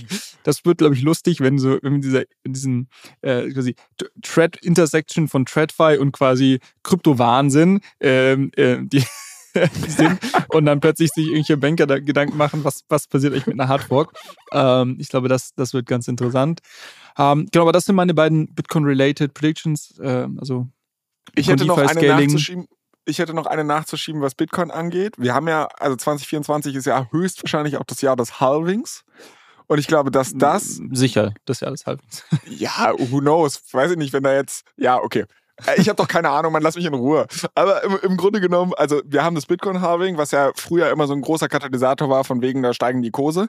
Es war ja meistens auch in Antizipation des, des Halvings, dass die Kurse gestiegen sind. Ich glaube, dieses Jahr wird eine komplette Nullnummer. Also wird stattfinden, aber wird keinen Einfluss haben und das ist wirklich scheißegal für den Narrativ. Alle stürzen sich gerade nur noch auf den ETF-Dings. Ich glaube, die, die Bedeutung des Halvings, also dadurch, dass, ne, wenn du halt irgendwie von 50 Bitcoin runtergegangen bist auf 25 Bitcoin Rewards, das ist halt irgendwie auch noch gefühlt ein größerer Schritt, natürlich, obwohl die Kurse kleiner waren. Aber wenn du jetzt von, weiß ich nicht, 6 auf 3 Bitcoin in Mining Rewards runtergehst, kräht eh kein Hahn mehr nach. War immer eine coole Story. Wir haben jetzt aber den ETF-Narrativ, deshalb scheiß auf Bitcoin Halving. Ich frage mich gerade so ein bisschen, wie man das messen äh, würde. Du sagst, du sagst Gar quasi nichts. Ich werde ich werd nächstes Jahr hier einfach sitzen und sagen, gefühlsmäßig habe ich recht gehabt. Okay, okay, okay. Ja, okay, da, ich lasse es mal so stehen. ähm, la- lass uns weitergehen, weil wir haben, glaube ich, noch noch eine längere Liste. Aber genau, das ist, glaube ich, ähm, zum, zum Thema Bitcoin. Ich habe einige Punkte zu Ethereum aufgeschrieben. Das wird jetzt wahrscheinlich ein längeres Segment. Ich glaube, overarching äh, Topic oder, oder wie ich das vielleicht zusammenfassen würde, ist, dass ähm, es für Ethereum viele, gu viele gute Argumente ähm, gibt, das quasi ähm, sich positiv e- entwickelt. Ähm, ich spreche jetzt über Preis, Adoption, irgendwie alles so mal in einen Topf geworfen, aber auch viele Argumente, die dagegen, die dagegen sprechen. Ähm, und dagegen spricht für mich, ähm, dass du Konkurrenz von beiden Seiten bekommst. Auf der einen Seite hast du ähm, Bitcoin, was sich gerade, was sich so ein bisschen öffnet, das ist das Thema, was wir eben besprochen haben. Da gibt es plötzlich auch irgendwie DeFi oder, oder sag ich mal, irgendwie eine Form von, von Skalierung, ähm, was, was Bitcoin sicherlich für, für viele vielleicht dann auch wieder ein bisschen attraktiver macht. Auf der anderen Seite hast du die Solanas dieser Welt, die dir irgendwie mit ähm, ja, super niedrigen Transaktionskosten, Top UX, ja, und, und immer besseren Produkten oder Protokollen mittlerweile halt ähm, auch so ein bisschen den, den Markt wegschnappen. Ich glaube, das wird sich weiter zuspitzen, dass ähm, sich Leute weiter oder immer stärker fragen werden, okay, warum sollte ich irgendwie auf Ethereum oder meinetwegen sogar auf Layer 2 dann irgendwie ähm, Protokolle nutzen, wenn ich das doch auf, auf irgendwie Solana oder anderen Chains ähm, auch mittlerweile machen kann. Ähm, das, das steht für mich so, so dagegen. Das ein weiteres Thema ist, glaube ich, diese ganze Geschichte rund um äh, Layer 2 Blockchains und Data Availability. Ähm, Ethereum ist ja aktuell sehr stark basiert auf diesem Ultrasound Money äh, äh, Meme, was letztendlich bedeutet, wir sind eine Blockchain, die äh, einen deflationären Charakter hat, der nicht zuletzt daher kommt, dass wir relativ viele Tokens ähm, verbrennen und wir verbrennen Tokens, weil quasi Leute hier hohe Transaktionskosten zahlen. Ähm, und wir nehmen Teil dieser Transaktionskosten und verbrennen damit Tokens. Ähm, und somit hat das Ganze einen deflationären Charakter, ist wie so ein riesen Aktienrückkaufprogramm und das quasi äh, ist gut für alle Aktionäre langfristig. Ähm, wenn man sich das anschaut, woher diese Umsätze kommen, kommt ein Großteil davon, ähm, dass Leute quasi dafür zahlen, äh, Transaktionsdaten auf der Ethereum-Blockchain zu speichern. Wenn wir jetzt mehr Layer 2 Blockchains haben, ähm, haben wir einen Effekt, äh, der wie folgt ausschaut, dass die quasi diese Transaktionsdaten komprimierter auf Ethereum ähm, speichern und somit die, die Kosten runtergehen. Deshalb hat man ja günstige, günstigere Transaktionskosten auf ähm, Layer 2 Blockchains. Ähm, das wird ähm, sich mit einem Upgrade, was jetzt im Q1 kommt, noch, noch verstärken, dieses ähm, EIP 4844. Und du hast die Möglichkeit mittlerweile den Daten auch woanders zu speichern. Also zum Beispiel auf Celestia, ähm, was so Data, Availability ähm, ähm, Optionen sind. Das heißt, ich muss die Daten gar nicht mehr auf Ethereum speichern, ich kann die auch woanders speichern und kann trotzdem quasi ein Ethereum Layer 2 Blockchain sein. Und äh, das wird dazu führen, dass quasi diese Umsätze, also das ist ein Treiber dafür, dass die Umsätze runtergehen, was dann dieses ganze Ultrasound Money ähm, Narrativ so ein bisschen in Frage stellen wird. Es gibt auch Punkte, und da komme ich gleich zu, warum die Umsätze oder warum die eher hochgehen werden oder die Nachfrage hochgehen wird. Aber ich glaube, das ist so auf der, auf der negativen Seite. E-Spot ETF hat es schon gesagt. Ich glaube, dass wir relativ kurz nachdem die Bitcoin-Spot-ETFs bewilligt werden, ähm, schon die Spekulation rund um E-Spot-ETFs ähm, sehen werden und das wird sich zuspitzen. Ähm, das e, sehe ich eher als einen positiven Treiber. Wir haben jetzt gesehen, was quasi die Spekulation rund um Bitcoin-Spot-ETFs für Bitcoin gemacht hat. Ich wüsste nicht, warum es nicht einen ähnlichen positiven Effekt ähm, in der Anticipation äh, von, von E-Spot-ETFs für Ethereum geben sollte. Also das habe ich eher als positives ähm, Argument. Ähm, dann für mich das größte positive Argument ist das Thema, ähm, was ich so ein bisschen gefasst habe, als ein Supply Shock. Es wird einen Supply Shock für Ethereum geben. Das ist, ähm, was ich damit meine, ist, dass extrem viel ETH, was heute in, im Umlauf ist, ähm, wo gelockt wird und somit gar nicht mehr so viel ETH auf dem Markt ist und diese zusätzliche Nachfrage, die dazu kommt, ähm, dann auch eher im in, in quasi einem Preisanstieg zu einem Preisanstieg führen wird. Wenn wir dann noch den ETF sehen und so weiter, dann wird sich das halt relativ positiv auswirken. Woher kommt dieser Supply Shock? Für, aus meiner Sicht sind das zwei Themen. Das eine sind Layer 2 Blockchains. Wir sehen heute schon, dass immer mehr ETH auf äh, Layer 2 Blockchains ähm, ähm, ist und auch dort verweilt. Also die Leute bridgen das nicht mehr zurück aufs Mainnet. Ähm, wir haben sowas gesehen wie einen, einen Blast, diese neue Layer 2 Blockchain von, von Blur, ähm, die, so eine, die so eine native Yield versprechen. Ich glaube, das ist übrigens auch was, was ich, äh, was, ich, was mehrere Blockchains adoptieren werden, dass sie dir sagen, okay, du kannst deine ETH hier quasi auf Arbitrum, sagen wir mal, bridgen ähm, und die liegen hier aber einfach nicht nur blöde rum, sondern du kriegst auch eine Verzinsung drauf, weil wir die quasi im Hintergrund für dich staken. Ähm, das wird quasi immer mehr ETH ähm, aufsaugen, das auf, auf Layer 2 quasi dann geparkt wird. Und das zweite, und das ist für mich das viel größere Thema, ist, dass wir den Launch von Eigenlayer sehen werden. Eigenlayer ist das, ähm, ist dieses Restacking-Protokoll, ähm, was, also meiner Meinung nach der größte, das größte Ding für Ethereum in diesem Jahr sein wird. Ich glaube, äh, wir können uns noch gar nicht ausmalen, wie groß Restaking sein wird. Ähm, und Restaking wird signifikant... Kannst du, kannst du noch mal in ein, ein, ein, zwei Sätzen erklären, worum es da geht? Weil wir haben das hier schon ein paar Mal besprochen und ich vergesse es selbst jedes Mal. Also deshalb ja. so kurz wie möglich. Darum, da geht es darum, dass quasi andere Apps und Protokolle, die irgendwie launchen wollen, ähm, dass es für die letztendlich eine so, so eine Make-or-Buy-Entscheidung gibt. Ähm, äh, was ich damit meine, ist äh, quasi launche ich selber einen Token oder, oder quasi versuche ich selber Leute zu incentivieren, hier irgendwie Infrastruktur, also Nodes laufen zu lassen, ähm, um, mein, um mein Protokoll oder meine App irgendwo abzusichern. Ähm, oder sage ich, hey, ich möchte, dass Leute, dass die E-Staker, die, die heute schon irgendwie ETH absichern mit ihrem Stake, dass die zusätzlich auch noch für mich arbeiten und quasi mein Protokoll absichern. Ähm, und das ist etwas, was bisher nicht möglich war, sondern wenn ich heute ETH stake, dann sichere ich damit das Ethereum-Netzwerk ab, mache aber nichts anderes. Ähm, und Eigenlayer ermöglicht es, quasi einen Marktplatz aufzubauen, wo du auf der einen Seite E-Staker hast, die sagen, okay, ich möchte irgendwie zusätzliche Aufgaben übernehmen. Ähm, und auf der anderen Seite Apps hast, die, sagt, ich, die sagen, okay, ich möchte irgendwo, dass meine App ähm, ähm, abgesichert wird. Und eine Möglichkeit, für das für mich zu bootstrappen, ist einfach zu sagen, hey, es gibt ja schon diese ganzen Tausenden, Hunderttausende E-Staker, dann nutze ich doch die einfach. Ähm, und denen halt eine kleine Reward dafür. Okay, so, das verstehe. ist quasi das, die Idee von Restaking. Eigenlayer wird dieses Jahr oder 2024 vermutlich äh, launchen. Ähm, ich glaube, das wird riesig werden. Das wird dazu führen, dass Leute, die auf Eigenlayer ihre ETH restaken, eine höhere Verzinsung auf ihre ETH haben, als die Leute, die einfach nur normal staken. Und das werden sich natürlich die anderen nicht lange anschauen, sondern werden dann auch irgendwann äh, darüber kommen. Ähm, und ich glaube, das wird enorm viel ETH und ähm, Liquid Staking Derivate ähm, so quasi in Eigenlayer reinziehen. Äh, und all das wird dazu führen, um auf meinen Punkt zurückzukommen, dass wir quasi diesen Supply-Shock ähm, sehen werden und ähm, einfach nicht mehr so viel Ether auf dem Markt ist, weil die Leute das irgendwo staken. Und du, du, ach so, genau, ich hatte noch aufgeschrieben, um das auch mal konkret zu machen. Ich sage, Eigenlayer launched und tradet zwischen 30, 30 und 50 Millionen, Milliarden Market Cap. Das ist meine Prediction zu Eigenlayer dieses Jahr. Und wird ein riesiger Airdrop auch werden. Oh, kann ich da mitmachen? Hier kannst du mitmachen, ja.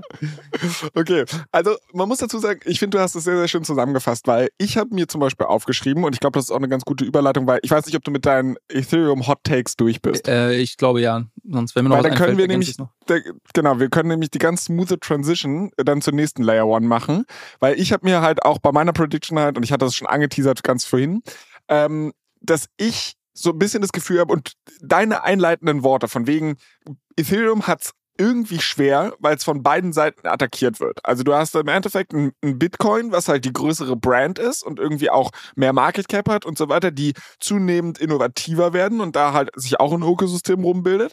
Und du hast halt so das New Kid the, on the Block, was halt Solana ist, die halt im Endeffekt sehr, sehr viele Sachen, die halt Ethereum kann, eigentlich auch ermöglichen. Das Ökosystem ist lange nicht so weit, aber die sind halt deutlich schneller in der Hinsicht und etc. pp.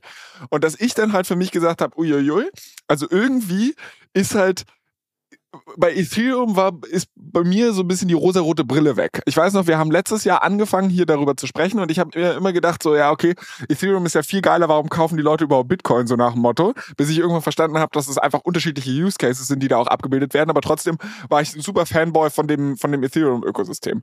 Und dann irgendwie nach dem ersten Jahr zusammenwohnen und man kriegt jetzt auch die Macken voneinander mit dann denkst du dir so, boah, die geht mir nur noch auf den Sack, so nach dem Motto. Und bei Ethereum war es dann halt auch so, und jetzt habe ich Solana kennengelernt, kennengelernt und finde es halt irgendwie auch ganz, ganz spannend, so dass ich dann halt jetzt einfach gedacht habe, aus der Hüfte geschossen, glaube ich an das Solana Flippening, also quasi das Solana so Ethereum tatsächlich outperformt nächstes Jahr, dass ähm, der Kurs also von Solana über dem von Ethereum liegt. Deshalb, das wäre jetzt mal eine Prediction, die ich in den Raum werfe. Nichtsdestotrotz habe ich noch Gefühle für meine Verflossene. Also ich finde auch. Ich, also ich, Flo, ist, Flo ist nicht nur untreu, sondern denkt dann auch gerne, denkt dann auch gerne nochmal zurück an die gute alte genau, Zeit. Genau. Okay. Aber, Aber um, das, um das kurz zu verstehen, also was sind zwei unterschiedliche Punkte? Du sagst, Solana outperformed ETH 2024 mhm. oder sagst du, Solana flippt Ethereum? Das ist ja noch was anderes. Ja, genau. Ich glaube, also wir sind, machen ja ja Entertainment. Äh, so also richtig, richtig glauben tue ich davon irgendwie, keine Ahnung, man, du kannst mich nächste Woche fragen, da habe ich wieder eine andere Meinung dazu. Aber wenn du mich heute fragst, würde ich halt sagen, um die Prediction ein bisschen bold zu machen, wird Solana, der Kurs, über dem von, Bit, äh, von Ethereum liegen. Also sprich Outperformance plus halt so sehr Outperformance, dass Solana mehr als Ethereum wert ist. Weil, weil, also das müssen wir jetzt kurz verstehen. Die, der Kurs oder die Market Cap? Also bei Flippening, wir sprechen immer von Market Cap, ne? Weil, weil der Kurs, also wir sind, oh, das wäre das wäre eine richtig heftige Prediction. Also wir sind jetzt bei 100 Dollar Sol gerade und bei irgendwie mhm. 2400 Dollar ETH. Du sagst quasi, ein Solana ist mehr als 2400 Dollar. Nein, nein, nein, also ich meine schon Market Cap. Und mal sage ich ja, okay, okay, ja, okay, ja. okay. Okay, spannend. Ähm, ich würde mich bei einem der beiden Punkte anschließen. Ich glaube auch, dass Solana ETH outperformt äh, auf, mhm. einer, auf einer Preisbasis. Äh, ich glaube nicht, dass es, dass es äh, Flippening geben wird. Ähm, einfach weil, genau, weil es, wie ich gerade schon gesagt habe, es gibt trotzdem viele positive Treiber, Treiber auch für, für Ethereum. Ähm, und was man nicht vergessen darf, wenn wir darüber sprechen, dass institutionelle Investoren in den Markt kommen, für die ist Bitcoin Neuland, für die ist Ethereum so das äh, hippe Viertel, wo man vielleicht mal kurz reinschaut. Solana kennen die noch, viele noch gar nicht. äh, und deshalb, ich glaube, es braucht dann auch wirklich Zeit und du brauchst halt wirklich signifikante Zuflüsse letztendlich, ähm, um auf den großen Market Cap dann auch wirklich auch diese Bewegung auszulösen. Ähm, das wäre so mein, mein Gegenargument. Ansonsten folge ich deiner Logik da. Also ich muss halt sagen, äh, welche Logik, ne? Also ehrlicherweise ist es halt so ein bisschen, äh, also wenn ich an letztes Jahr zurück erinnere, wo wir hier zu dem Zeitpunkt auch unsere Predictions gemacht haben, da sah Solana fast tot aus. Da hatten wir gerade FTX und man hat eigentlich gedacht, wer braucht den ganzen Schmutz noch?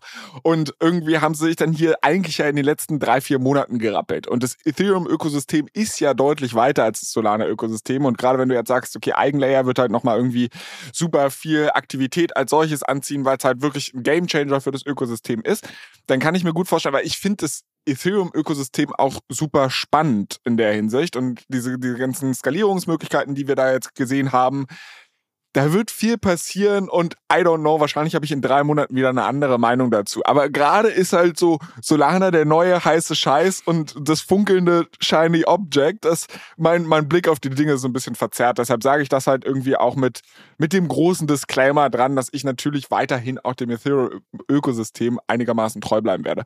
Wo wir aber trotzdem gerade schon so ein bisschen in Solana reingeschnuppert haben, eine andere Sache, die ich mir aufgeschrieben habe, ich glaube, wir werden auf Solana ähm, den DeFi Summer sehen. Also das wird, glaube ich, weil das hatten wir jetzt in, also so wie ich das begriffen habe, und ich habe ja ein komplettes Laienverständnis vom Crypto-Space, ist halt Liquid Staking und so weiter auf Solana auch nicht deshalb so ein großes Ding gewesen, weil du halt, ähm, wie nennt man das, wenn man destaked oder entstaked, also wenn man seinen Stake wieder abzieht, das Un ging auf Solana auf.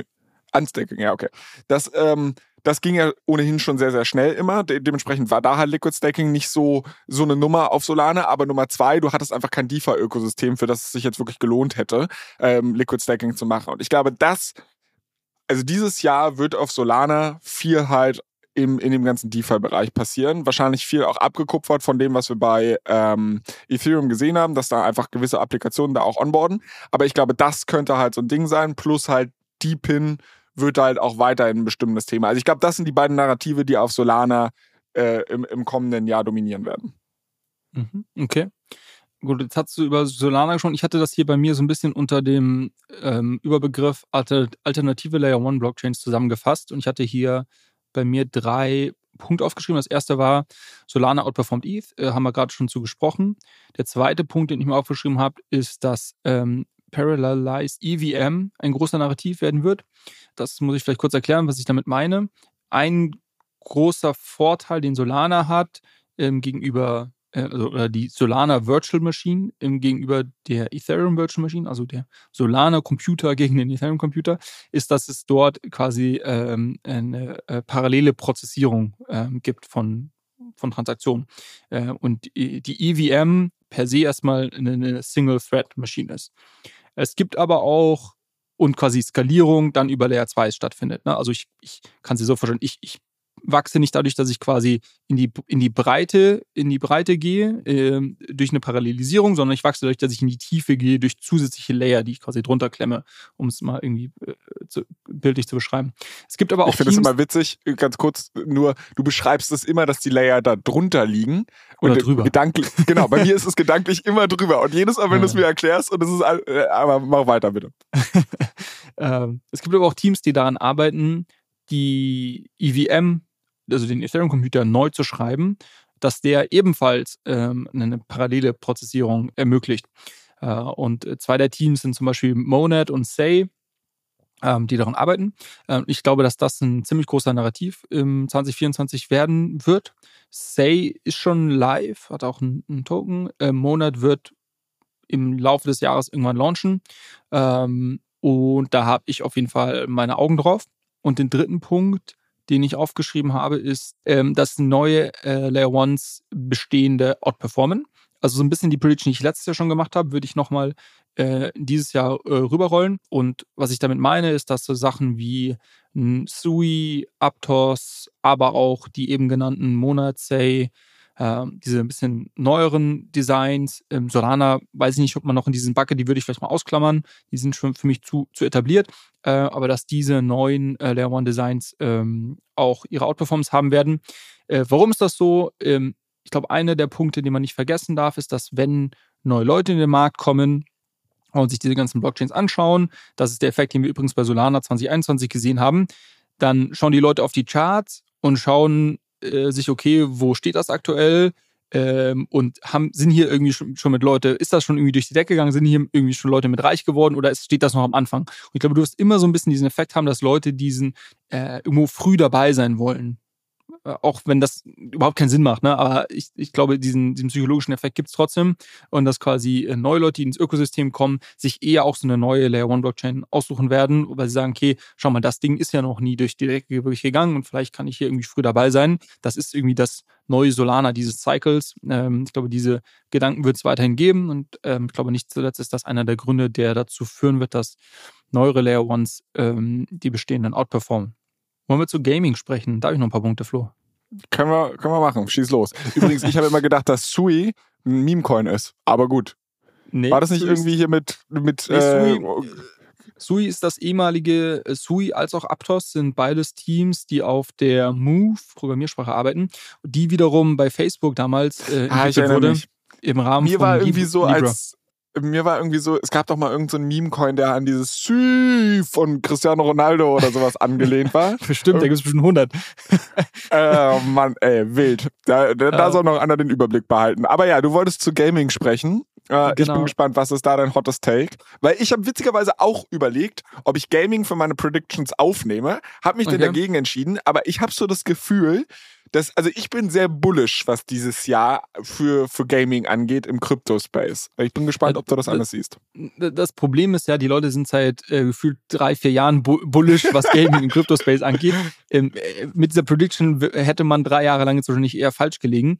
Ähm, ich teile aber deine Meinung. Ich habe hier auch aufgeschrieben, dass 2024 das Jahr ist, wo wir zum ersten Mal wirklich diesen Crypto-Gaming-Narrativ ähm, sehen werden. Ähm, meine Logik dahinter ist relativ einfach. Ein Großteil, also diese ganzen wirklich großen Spiele, die jetzt auch wirklich letztendlich ausschauen wie irgendwie ein Xbox oder PlayStation Game, wo man jetzt nicht mehr sieht, das ist ein Crypto Game. Die brauchen halt irgendwie zwei, drei, vier Jahre, bis sie gebaut werden. Wenn du dir mal ein bisschen anschaust, wann diese Projekte gelauncht wurden, wann die angefangen haben äh, zu bauen, wann die ihre großen Funding-Runden gemacht haben, das liegt mittlerweile alles zwei, drei Jahre in der Vergangenheit und die werden zum Großteil 2024 launchen. Ähm, das heißt jetzt nicht, dass dann die, natürlich direkt sich alle draufstürzen werden, aber ich glaube, äh, wir werden dieses Jahr richtig gute Games sehen, die quasi irgendwie Blockchain-basiert sind ähm, und somit ja, auch diesen Gaming-Narrativ ähm, mal wirklich äh, live sehen. Ähm, ich würde das auch an einer relativ konkreten Prediction festmachen. Ähm, ich habe gesagt, äh, Crypto Gaming ist äh, taking off und IMX, was der Token von der Immutable X Blockchain ist, traded in den Top 10. Das habe ich ja hier aufgeschrieben. Äh, Immutable X ist das größte äh, Gaming-Ökosystem oder die Blockchain mit dem größten Gaming-Ökosystem, auf der auch viele große Games äh, dieses Jahr launchen oder nächstes Jahr launchen werden. Und ähm, ich genau, würde das daran messen, dass wir auch einen signifikanten Nachfrage-Hype rund um IMX sehen werden ähm, und was den, dem Token hilft. Also das finde ich, finde ich eine interessante Nummer, weil ich, ne, wir stehen ja gerade so am Jahreswechsel und ich habe meine Neujahrsvorsätze, dass ich gerade so ein bisschen da sitze und mir überlege, wie ich mein Krypto-Portfolio aufbaue und mich da halt mal irgendwie ein bisschen smarter aufstelle. Und äh, irgendwie habe ich das Gefühl, dass ich durch diesen Podcast halt so sehr viele vage Einblicke habe und ich kenne alles irgendwie ein bisschen, aber ich habe dann immer wieder festgestellt, wenn ich jetzt mal wirklich systematisch da irgendwie was aufbauen will, habe ich sehr wenig Ahnung. Wenn ich jetzt zum Beispiel auf Gaming setzen würde wollen, kann ich einfach EMX kaufen und dann habe ich da quasi Exposure, ob das jetzt eine gute Sache ist oder nicht, einmal dahingestellt. Aber damit quasi, also das wäre eine Wette auf, auf, auf den Web 3 Gaming Markt oder ist das? Äh, ja. Äh, okay. Ja. Na gut, schon auch. Äh, habe ich mir mal notiert ein weiteres Projekt, was ich hier aufgeschrieben habe, dass man auch äh, direkt investieren kann, ähm, ist, ist jetzt kein, äh, keine Wette auf den äh, Web3 Gaming Markt per se, sondern eher ein spezifisches Game.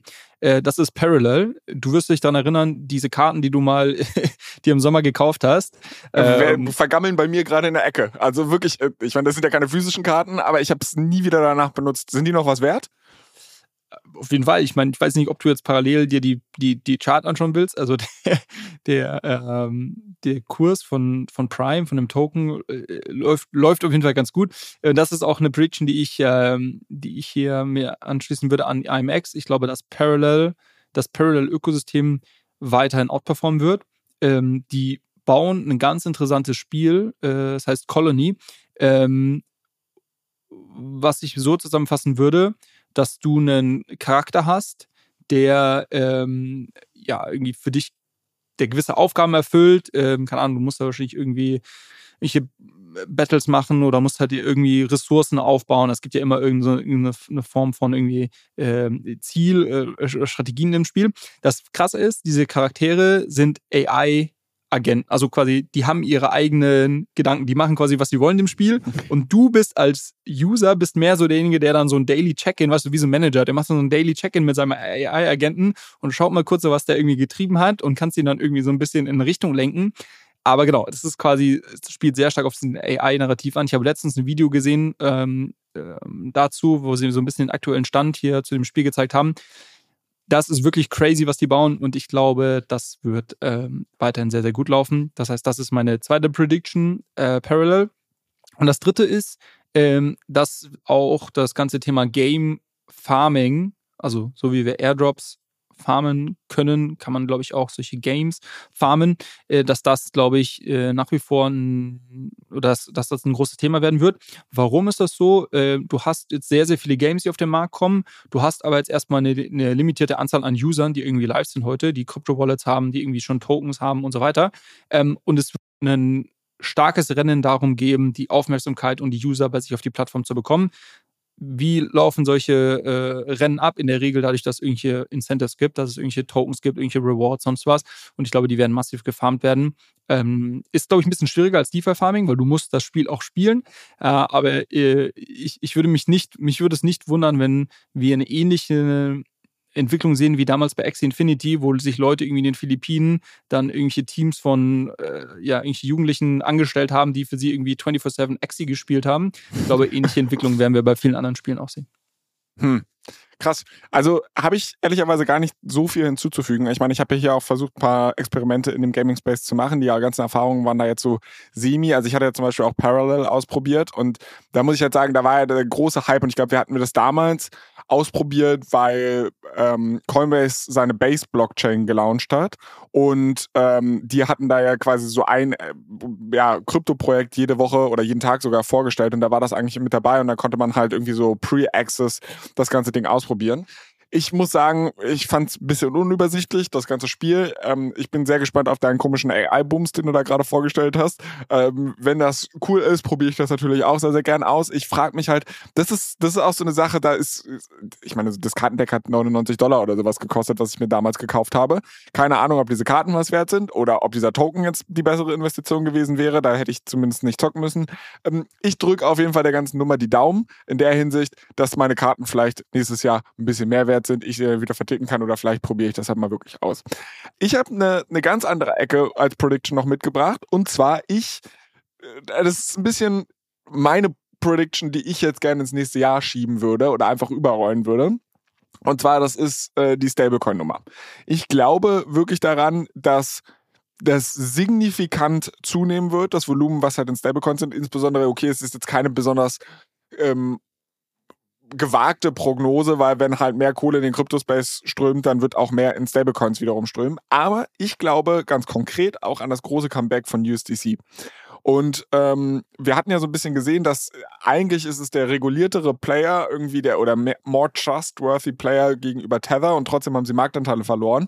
Warum das so ist, haben wir ja auch schon versucht mehrfach zu erklären und die Gründe sind da halt äh, auch ein bisschen diffus, würde ich sagen. Äh, kurz zusammengefasst ist halt so, dass Offboarding von, von Tether ist halt deutlich komplizierter, sodass viele Leute halt einfach auch USDC benutzt haben, um quasi aus ihren Stablecoins wieder rauszukommen. Und ich glaube aber trotzdem, dass diese, diese, dieser weiße Ritter-Mythos, der über USDC prangt, als der Player, der halt irgendwie am meisten reguliert ist, der halt irgendwie ich glaube, das wird institutionelle Investoren primär ansprechen. Und wenn wir jetzt so 2024 als die Instis kommen, äh, labeln, glaube ich, wird USDC da einfach eine große, große Rolle spielen. Plus diese Offboarding-Nummer wird halt auch weniger Relevanz haben. Und deshalb glaube ich, dass USDC signifikant Marktanteile gegenüber Tether gewinnen wird. Lustig, dass du, gut, dass du es gerade erwähnst. Das äh, hat mich nämlich jetzt äh, auf eine weitere Prediction gemacht, die ich mir gar nicht aufgeschrieben hatte, die ich aber eigentlich machen wollte. Äh, ich glaube, wir werden den Circle IPO sehen, 2024. Ja, gut. Ja. Also Haken dran. Das ist ja schon relativ Ach, krass. Echt? Okay. Also, gut, das, naja, also ich will jetzt auch nicht, ich will jetzt, ich, ich will jetzt nicht sagen, was, also ich meine, ich hatte ja schon mal so ein bisschen äh, darüber berichtet und Insider hatten ja, also ich hatte einen Bloomberg-Artikel dazu gelesen und das hatte ich hier in der Folge, glaube ich, auch vorgestellt, dass halt die schon mit Investmentbanken sprechen. Und das Problem ist halt so, dass du bei, also bei Circle wäre es ja sogar der zweite Anlauf. Ich glaube, das Klima ist aktuell ganz gut, das sollte man halt ausnutzen. Und ich glaube, es ergibt halt super, super viel Sinn, äh, die ganze Nummer jetzt an die Börse zu bringen. Also deshalb, ich würde äh, es ist ja, nicht gut, so passt. sicher, wie, wie ich es jetzt gerade dargestellt habe, aber ich würde dir da auf jeden Fall drei Haken mit Sternchen dran geben, äh, dass ich dir da zustimme. Okay, zu deiner Stablecoin-Prediction würde ich noch ähm, eine Ergänzung machen. Ich glaube, dass äh, Ethena, äh, was ein neues Projekt ist, äh, hatte ich ja auch schon mal vorgestellt, die einen reinen kryptonativen Stablecoin launchen, auf Ethereum basiert, ähm, dass das ein Riesenerfolg wird und ein sehr, sehr großes, äh, eines der größeren Stablecoin-Projekte wird. Ich tue mir gerade so ein bisschen schwer, äh, zu welchem Platz es reichen wird. Also sie werden sicherlich nicht so groß wie Tether, sicherlich nicht so groß wie USDC, wahrscheinlich nicht so groß wie DAI, aber vielleicht so Platz 4, 5 in diesen Stablecoin-Rankings könnte ich, würde ich ihnen zutrauen. Ähm, das wäre für mich so eine Prediction bei Stablecoins, äh, sehr bullish Ethina. Was macht diese besonders? Die, äh, genau, also deren Stablecoin-Protokoll schaut wie folgt aus. Du kannst ähm, Liquid Stake, du kannst Liquid Staking Derivate dort locken, also quasi äh, Lido Stake ETH zum Beispiel. Ähm, und in dem Moment, wo du das machst, äh, wird quasi ähm, eine Short ETH-Position aufgebaut. Und somit hast du quasi das ETH-Preisrisiko rausgehatcht verdienst aber trotzdem die Zinsen, die, die Staking Rewards, weil du ja ein Lido Stake ETH ähm, ähm, reingegeben hast. Und du verdienst auch noch Zinsen drauf, dadurch, dass du quasi ETH shortest, was in der Regel eine, eine negative Funding Rate hat. Ähm, und somit kannst du quasi ähm, auf diese äh, ETH, äh, Staked ETH, die du quasi in den Vault reinzahlst, kannst du quasi einen Stablecoin dagegen ausgeben ähm, der kein Preisrisiko hat, aber quasi trotzdem ziemlich hohe Verzinsung hat. Das und klingt ein bisschen nach so einem algorithmischen Stablecoin. Und da habe ich schon, nach Terra Luna habe ich Angst vor sowas. also hat 100% hat eigene Risiken. Ähm, ich glaube, genau, ich glaube, das Risiko, was ich hier sehe, ist, dass es irgendwann zu groß wird. Ähm, aber ich glaube, in einem gewissen Rahmen wird das sehr, sehr gut funktionieren. Okay. Haben wir sonst noch irgendwas äh, Stablecoin-technisch oder können wir da auch einen Haken dran machen? Äh, lass mich mal schauen. Nee, ich glaube, können wir einen Haken dran machen. Ich hätte noch zwei, drei Themen. Lass uns, genau, äh, ein Thema, ich, weil ich es vorhin schon so ein bisschen angeschnitten hatte. Wir werden, ich habe das hier unter dem Stichwort Data Availability Wars aufgeschrieben und ehrlicherweise ist jetzt auch kein äh, komplett neuer Gedanke, haben auch schon viele andere Leute drüber geschrieben, aber ich glaube, dass es trotzdem, ähm, dass wir das trotzdem sehen werden. Ähm, deshalb wollte ich das hier mal als Prediction mit reinnehmen. Ähm, dieses ganze Thema Data Availability, ich hatte vorhin kurz äh, dazu äh, erzählt, was, um was es da geht. Also ich muss meine Daten nicht mehr äh, als Rollup, meine Transaktionsdaten nicht mehr auf Ethereum speichern, sondern kann das zum Beispiel auch bei Celestia machen. Ähm, und äh, das, ähm, ja, weil es günstiger ist, weil es letztendlich eine Arbeit auf eine Form von Arbeitsteilung aufbaut. Also quasi, ich habe spezialisierte Blockchains, die sich auf gewisse Sachen äh, fokussieren. Ich glaube, diese Data Availability Wars, wenn wir dies Jahr sehen, was ich meine ich damit, äh, dass quasi hier mehrere Projekte in dem Bereich launchen. Wir hatten jetzt Celestia, ähm, Eigenlayer, über die wir auch schon gesprochen hatten vorhin, die haben eine eigene Lösung mit eigen DA. DA steht für Data Availability. Und Near, auch eine Blockchain, ähm, über die wir auch hier schon mal gesprochen haben, die es ein bisschen ruhiger geworden ist. Übrigens glaube ich auch, dass sie ganz gut ähm, laufen sollten. Ähm, die werden auch ähm, stärker in diesen Bereich Data Availability reingehen. So, und somit kämpfen hier diese unterschiedlichen Spieler um quasi Marktanteile. Das ist das, was ich mit dem Data Availability Wars meine. Ich glaube, wir werden hier zwei, drei große Gewinner sehen äh, lustigerweise genau die, die ich eben genannt habe. ähm, also Celestia äh, sieht man jetzt schon als quasi die, die ersten, die am Markt live sind. Ich glaube nicht, dass die irgendwo hingehen werden. Ich glaube, Eigenlayer ist extrem erfolgreich, auch mit ihrer Data Availability-Lösung. Ich glaube, dass nie ein Gewinner in diesem Bereich sein wird. Ähm, aber klar, es gibt auch noch weitere, die da, die da launchen werden. Die drei habe ich heute auf dem Schirm und ich glaube, dass sie da ein ziemlich starkes Narrativ für sich ähm, ähm aufbauen können in dem Bereich genau, das wird auf jeden Fall, glaube ich, ein größeres Thema werden. Und ähm, also hier vorhin, wir haben vorhin über Onboarding gesprochen. Äh, wo ich dich äh, gesagt du sollst mich nicht dran erinnern. Ich habe es mittlerweile auch schon aufgeschrieben. Äh, habe ich gesehen, ich, deshalb habe ich dich nicht dran erinnert. Just saying.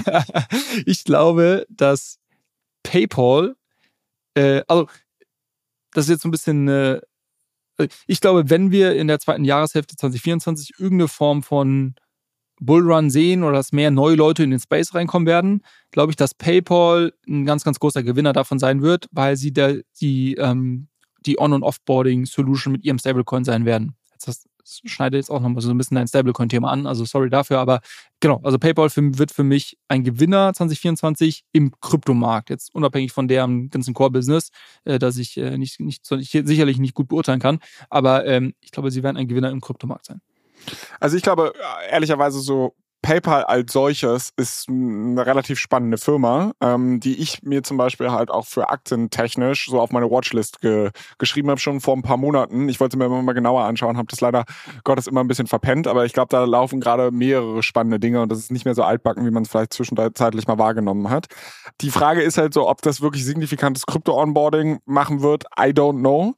Ähm, weil, so wie ich das verstanden habe, ist ja gerade die Stablecoin-Lösung insbesondere in den USA unterwegs. Wir in Europa können das hier zum Beispiel gar nicht nutzen. Ich weiß nicht, inwiefern, also Asien, ob da jetzt, also wie viel Volumen da halt wirklich gedreht wird drüber, I don't know. Äh, und da braucht es wahrscheinlich irgendwie eine Lösung, die globaler ausgespielt wird. Wenn sie das halt ohnehin in den nächsten Tagen machen, dann gebe ich da mit. Ansonsten bin ich da halt ein bisschen skeptisch. Also es, es wirkt für mich so ein bisschen verkopft. Theoretisch gäbe es diese Möglichkeit, weil du hast so viele, naja, du hast so viele Accounts einfach auf PayPal, die halt schon KYC durchlaufen haben, etc. Aber äh, irgendwie das dann halt wirklich auf die Straße zu bekommen, da habe ich noch so ein bisschen meine Zweifel. Aber mal gucken, was da kommt. Also finde ich auf jeden Fall einen spannenden Take. Ich hätte tatsächlich noch als Prediction, jetzt muss ich selbst mal kurz gucken, ich habe äh, noch zwei Sachen im, im Köcher. Und zwar Nummer eins, ich glaube, dass Binance signifikant Marktanteile verlieren wird ähm, gegenüber einem Coinbase. Also ich hatte letztes, letztes Jahr bin ich so gut mit meiner Coinbase-Werte gefahren, dass ich da irgendwie versuche dran anzuknöpfen. Ähm, und ich glaube halt wirklich, dass wir immer mehr Regulierung in diesem Space sehen werden. Ich meine, für äh, Binance wird der Kuchen groß genug bleiben, dass sie da halt einfach ein sehr, sehr profitables Geschäft haben.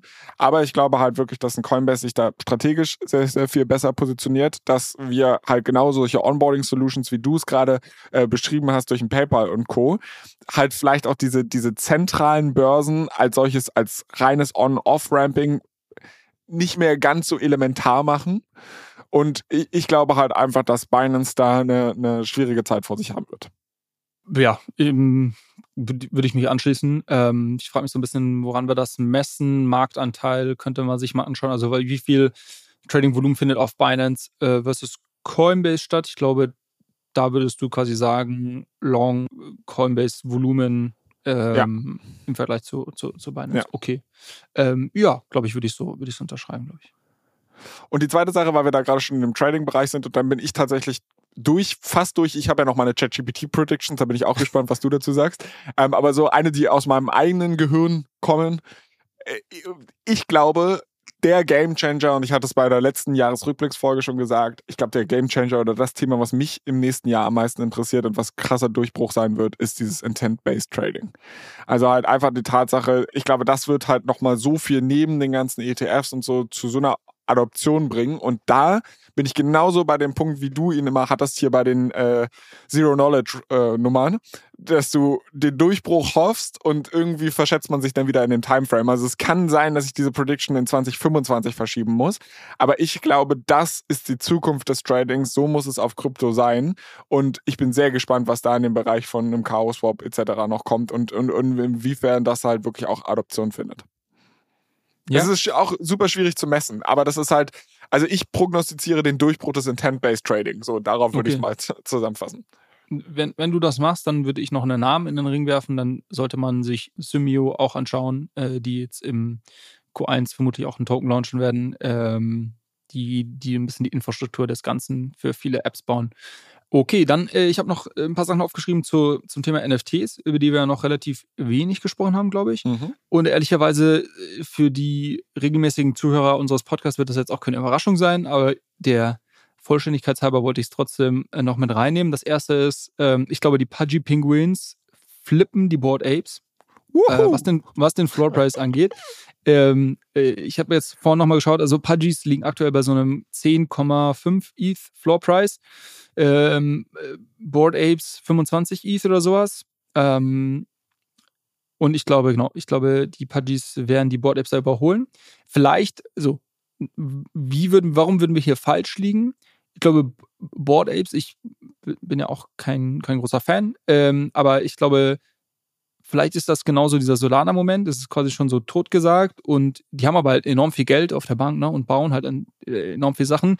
Vielleicht werden die uns dieses Jahr alle komplett überraschen mit ihrem äh, Metaverse, was sie da bauen, also diese, diese Gaming-Welt. Ähm, Other Side heißt das, glaube ich. Äh, genau, Other Side. Ähm, vielleicht launchen die damit mit einem mega Produkt dieses Jahr und wir werden die, die große Board Ape äh, sehen. Ähm, ich ich glaube es nicht, aber das wäre so die, das Gegenargument dazu. Äh, und das Zweite, was ich noch aufgeschrieben habe, ähm, ja, ich weiß jetzt noch nicht, wie interessant das für einige ist, aber ich glaube, dass die CryptoPunks, äh, der Floorprice der CryptoPunks wieder Richtung All-Time High hochgeht. Also nördlich der 100 ETH. Okay, also zusammenfassend, Krypto bleibt oder NFT bleibt Julius bullish. Ähm, nee, das, das, das macht es so einfach. Auf die beiden, auf diese beiden Sachen bin ich bullig. Äh, okay, okay, okay, okay. Hast du sonst noch irgendwas? Also ich, ich würde erstmal Pudgy Pinguins, da hast du ja bei mir einen großen Fan äh, gefunden. Äh, unterschreibe ich gerne. Ich drücke die Daumen, dass die plüschigen Pinguine äh, da die blöden Affen vom ersten Platz verdrängen. Mm, Achso, letzte, letztes Thema, was ich noch wovon ich ein bisschen inspiriert war. Ich hatte da die Tage auf ähm, Twitter eine, eine Prediction von jemand anderem zugelesen, ähm, wo jemand Chart, eine, lang, eine Chart über einen längeren Zeithorizont gepostet hat. Und du siehst eigentlich, also es gab ja schon drei Crypto-Cycles, wenn man so möchte. Und die waren quasi von der Zeitachse her wirklich teilweise bis auf die Woche genau gleich. Ne? Also es ist immer dieser vier Jahres. Das habe ich auch schon gesehen. Ja. So, und, äh, und derjenige hatte geschrieben so, meine Prediction, wir werden diesen wir werden diesen äh, Vierjahreszyklus brechen in, auf irgendeine Art und Weise, weil es ist quasi, wenn alle äh, an etwas glauben, dass es so stattfinden wird, dann passiert es in der Regel nicht so.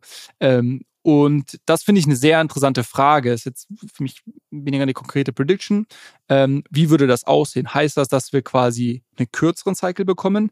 Das würde bedeuten, wenn wir uns diese Vierjahreszyklen anschauen, dass wir eigentlich jetzt schon die nächsten Monate, erste Hälfte 24 irgendwie Richtung All-Time-High Bitcoin und dann noch darüber hinausgehen? Oder kriegen wir einen längeren Zeit? Was da bedeutet, 2024 wird vielleicht eher ruhig, seitwärts, vielleicht ein bisschen runter und 2025 vielleicht nochmal irgendwie hoch. So, das, das sind so die, die Szenarien, die es da gibt.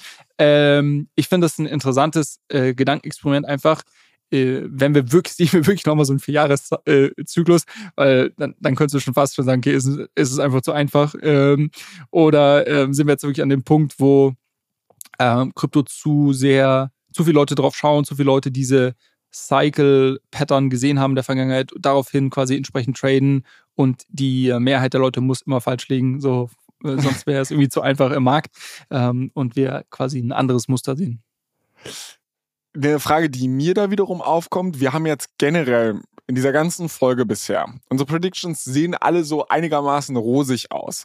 Also außer, dass ich jetzt mal gesagt habe, Binance verliert irgendwie Marktanteile. Aber die Stimmung ist gerade gut und wir gehen davon aus, dass dieses Momentum zum Jahresende auch ins nächste Jahr fortbestehen wird. da könnten wir uns, also wir könnten eine richtig böse Überraschung Ende nächsten Jahres erleben, weil wir jetzt hier schon so grundsätzlich bullish mhm.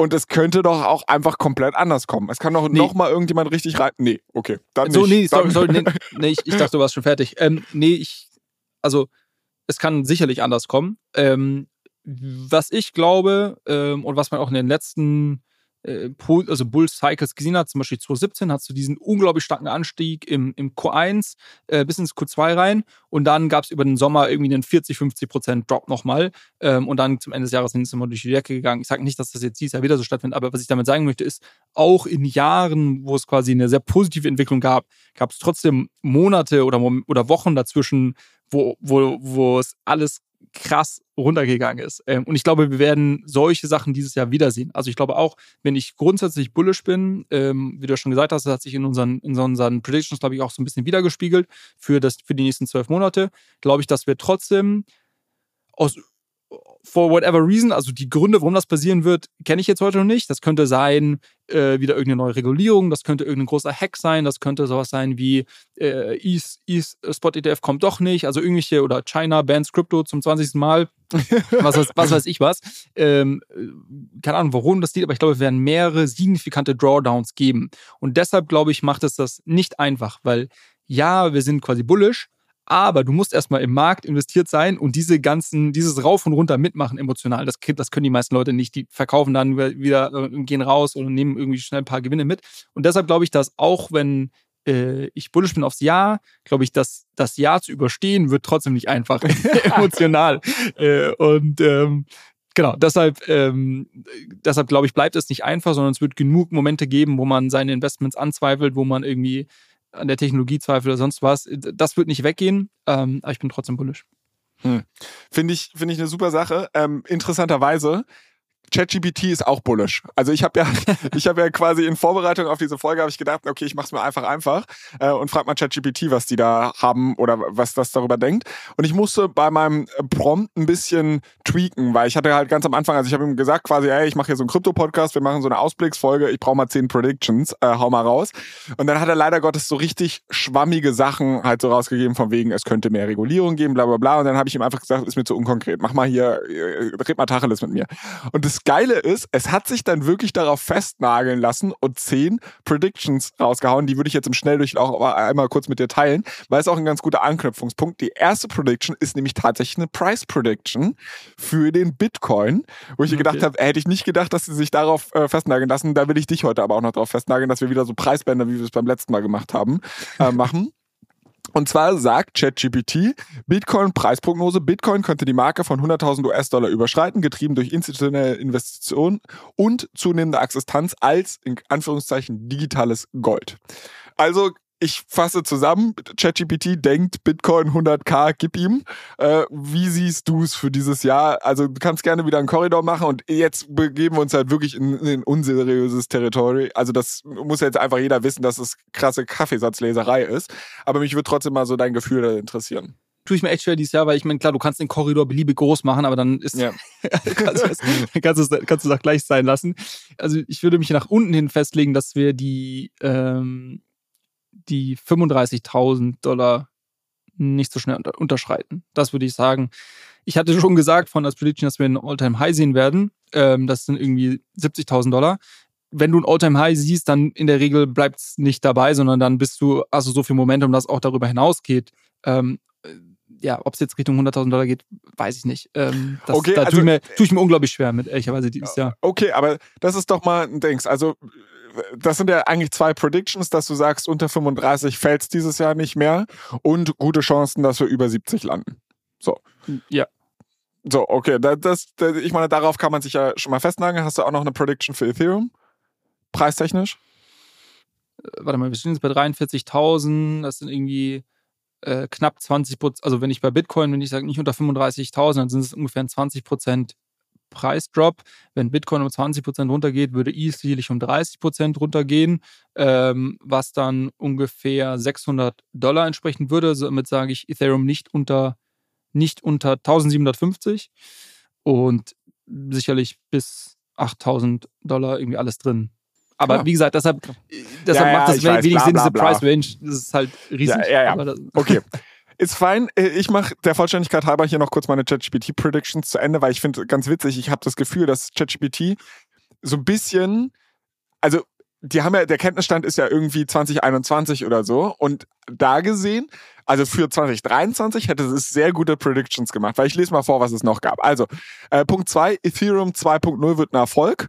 Ähm, viele könnten bei Ethereum 2.0 umsteigen, was eine deutliche Reduzierung des Energieverbrauchs und eine erhöhte Transaktionsgeschwindigkeit bedeutet. Also das scheint mir so ein bisschen halt der, der Merge zu sein, dass wir auf einmal Proof of Stake Blockchain haben oder whatever. Ähm, ist im Endeffekt ja schon in Erfüllung gegangen oder hat sich schon bewahrheitet. Dann äh, Prediction Nummer drei, Aufstieg der Datenschutzmünzen. Äh, Monero und Zcash und starke Datenschutzfunktionen bieten könnten aufgrund erhöhter Nachfrage nach anonymen Transaktionen an Popularität gewinnen. Würdest du da mitgehen? Monero und so weiter, bullish? nee, eher neuere, neuere Sachen. Okay. Ähm, dann Durchbruch der Skalierungslösungen, also sprich Layer 2 hat es jetzt predicted, wo ich mir gedacht habe, Digga, du äh, hast einfach mal die Zeichen der Zeit verpennt. Äh, Zentralbanken und digitale Währungen. Ähm, äh, wir werden Zentralbankwährungen tatsächlich sehen im, im Crypto-Space. Was sagst du dazu?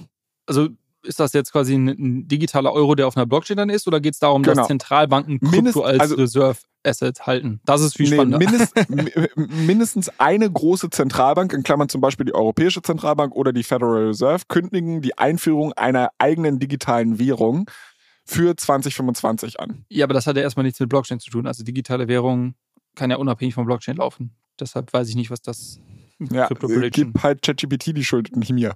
Meine nee, Güte. das sage ich ja auch nur. Also, äh, Okay. also ja, sicherlich werden wir irgendwie eine Form von digitalen Euro und also das ist ja jetzt auch ist ja alles, gibt es ja schon, schon länger diese Überlegung. Die Frage ist ja eher, ist das Blockchain-basiert oder nicht? Ist das quasi äh, auf irgendwelchen Private-Konsortien, Blockchains oder auf öffentlichen, also auf irgendwie einem, einem Ethereum oder, oder irgendeiner Form davon? Da stecke ich nicht drin. Also ja, wir werden irgendeine Form von, um deine Frage zu beantworten, ja, wir werden irgendeine Form von digitaler Zentralbankwährung sehen. Okay. Dann äh, die anderen noch mehr im Schnelldurchlauf und dann kannst du einfach gucken, wozu du äh, was sagen möchtest. Also hier werden NFT-Marktplatz-Innovationen predicted. Dann, äh, nächster Punkt, große Tech-Unternehmen betreten den Kryptomarkt. Ähm, regulatorische Klarheit in den USA und der EU. Tokenisierung von Vermögenswerten soll wohl ein Riesending sein und Krypto-ETFs werden Mainstream. Über Tokenisierung von Vermögenswerten haben wir gar nicht gesprochen. Und Ja. Ist in, also wir haben über viele Themen gar nicht gesprochen, äh, aber klar, so dieses ganze Thema Real, Real World Assets könnte sein, dass das ein Blindspot ist, über den, wo ich jetzt aktuell nicht sonderlich viel Aufmerksamkeit darauf habe, dass das ein, ein Riesending wird dieses Jahr im, im kommenden Jahr. ich glaube halt, dass das eine coole Möglichkeit ist für so wirklich kryptonative Stablecoins. Also, weil du halt dadurch so ein bisschen diese zentralisierten Player wie einen Circle oder was ich sogar umgehen könntest. Weil du halt, äh, also aktuell muss halt die Dollars irgendjemand ja verwahren und ich glaube durch halt Tokenisierung von Real World Assets, ich habe noch nicht komplett gedanklich meinen Kopf darum bekommen, ähm, wie das Ganze funktionieren kann, aber ich glaube, das ist einer der Schlüssel für äh, kryptonative Reserven im, im Endeffekt ähm, zu ermöglichen.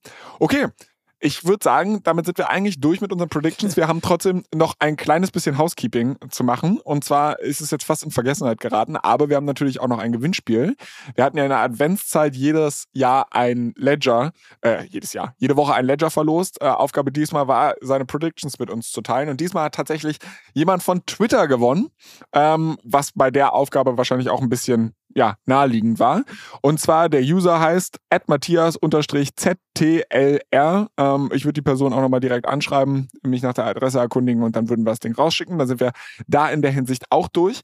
Und ich glaube, jetzt ist es an uns, äh, auch einfach nochmal Danke zu sagen für ein wunderbares Jahr. Äh, sehr, sehr viele treue Hörer. Es ist echt wirklich, wirklich unfassbar, wie viel Feedback wir bekommen auf, ähm, und siehst du, da kann ich gleich unsere Social-Kanäle auch mit ein bisschen anteasern.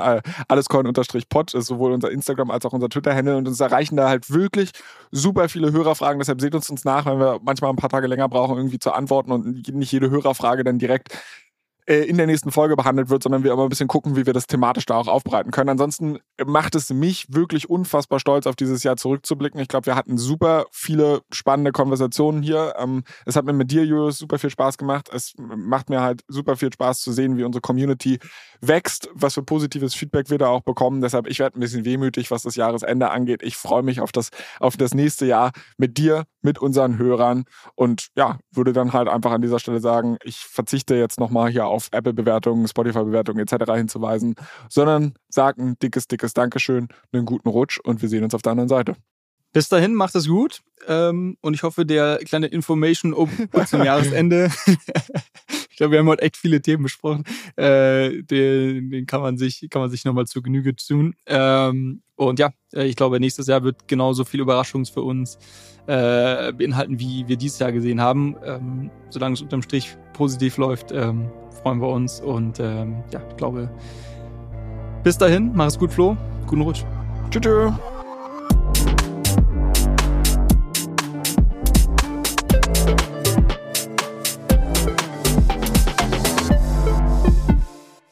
Dieser Podcast wird produziert von Podstars bei OMR.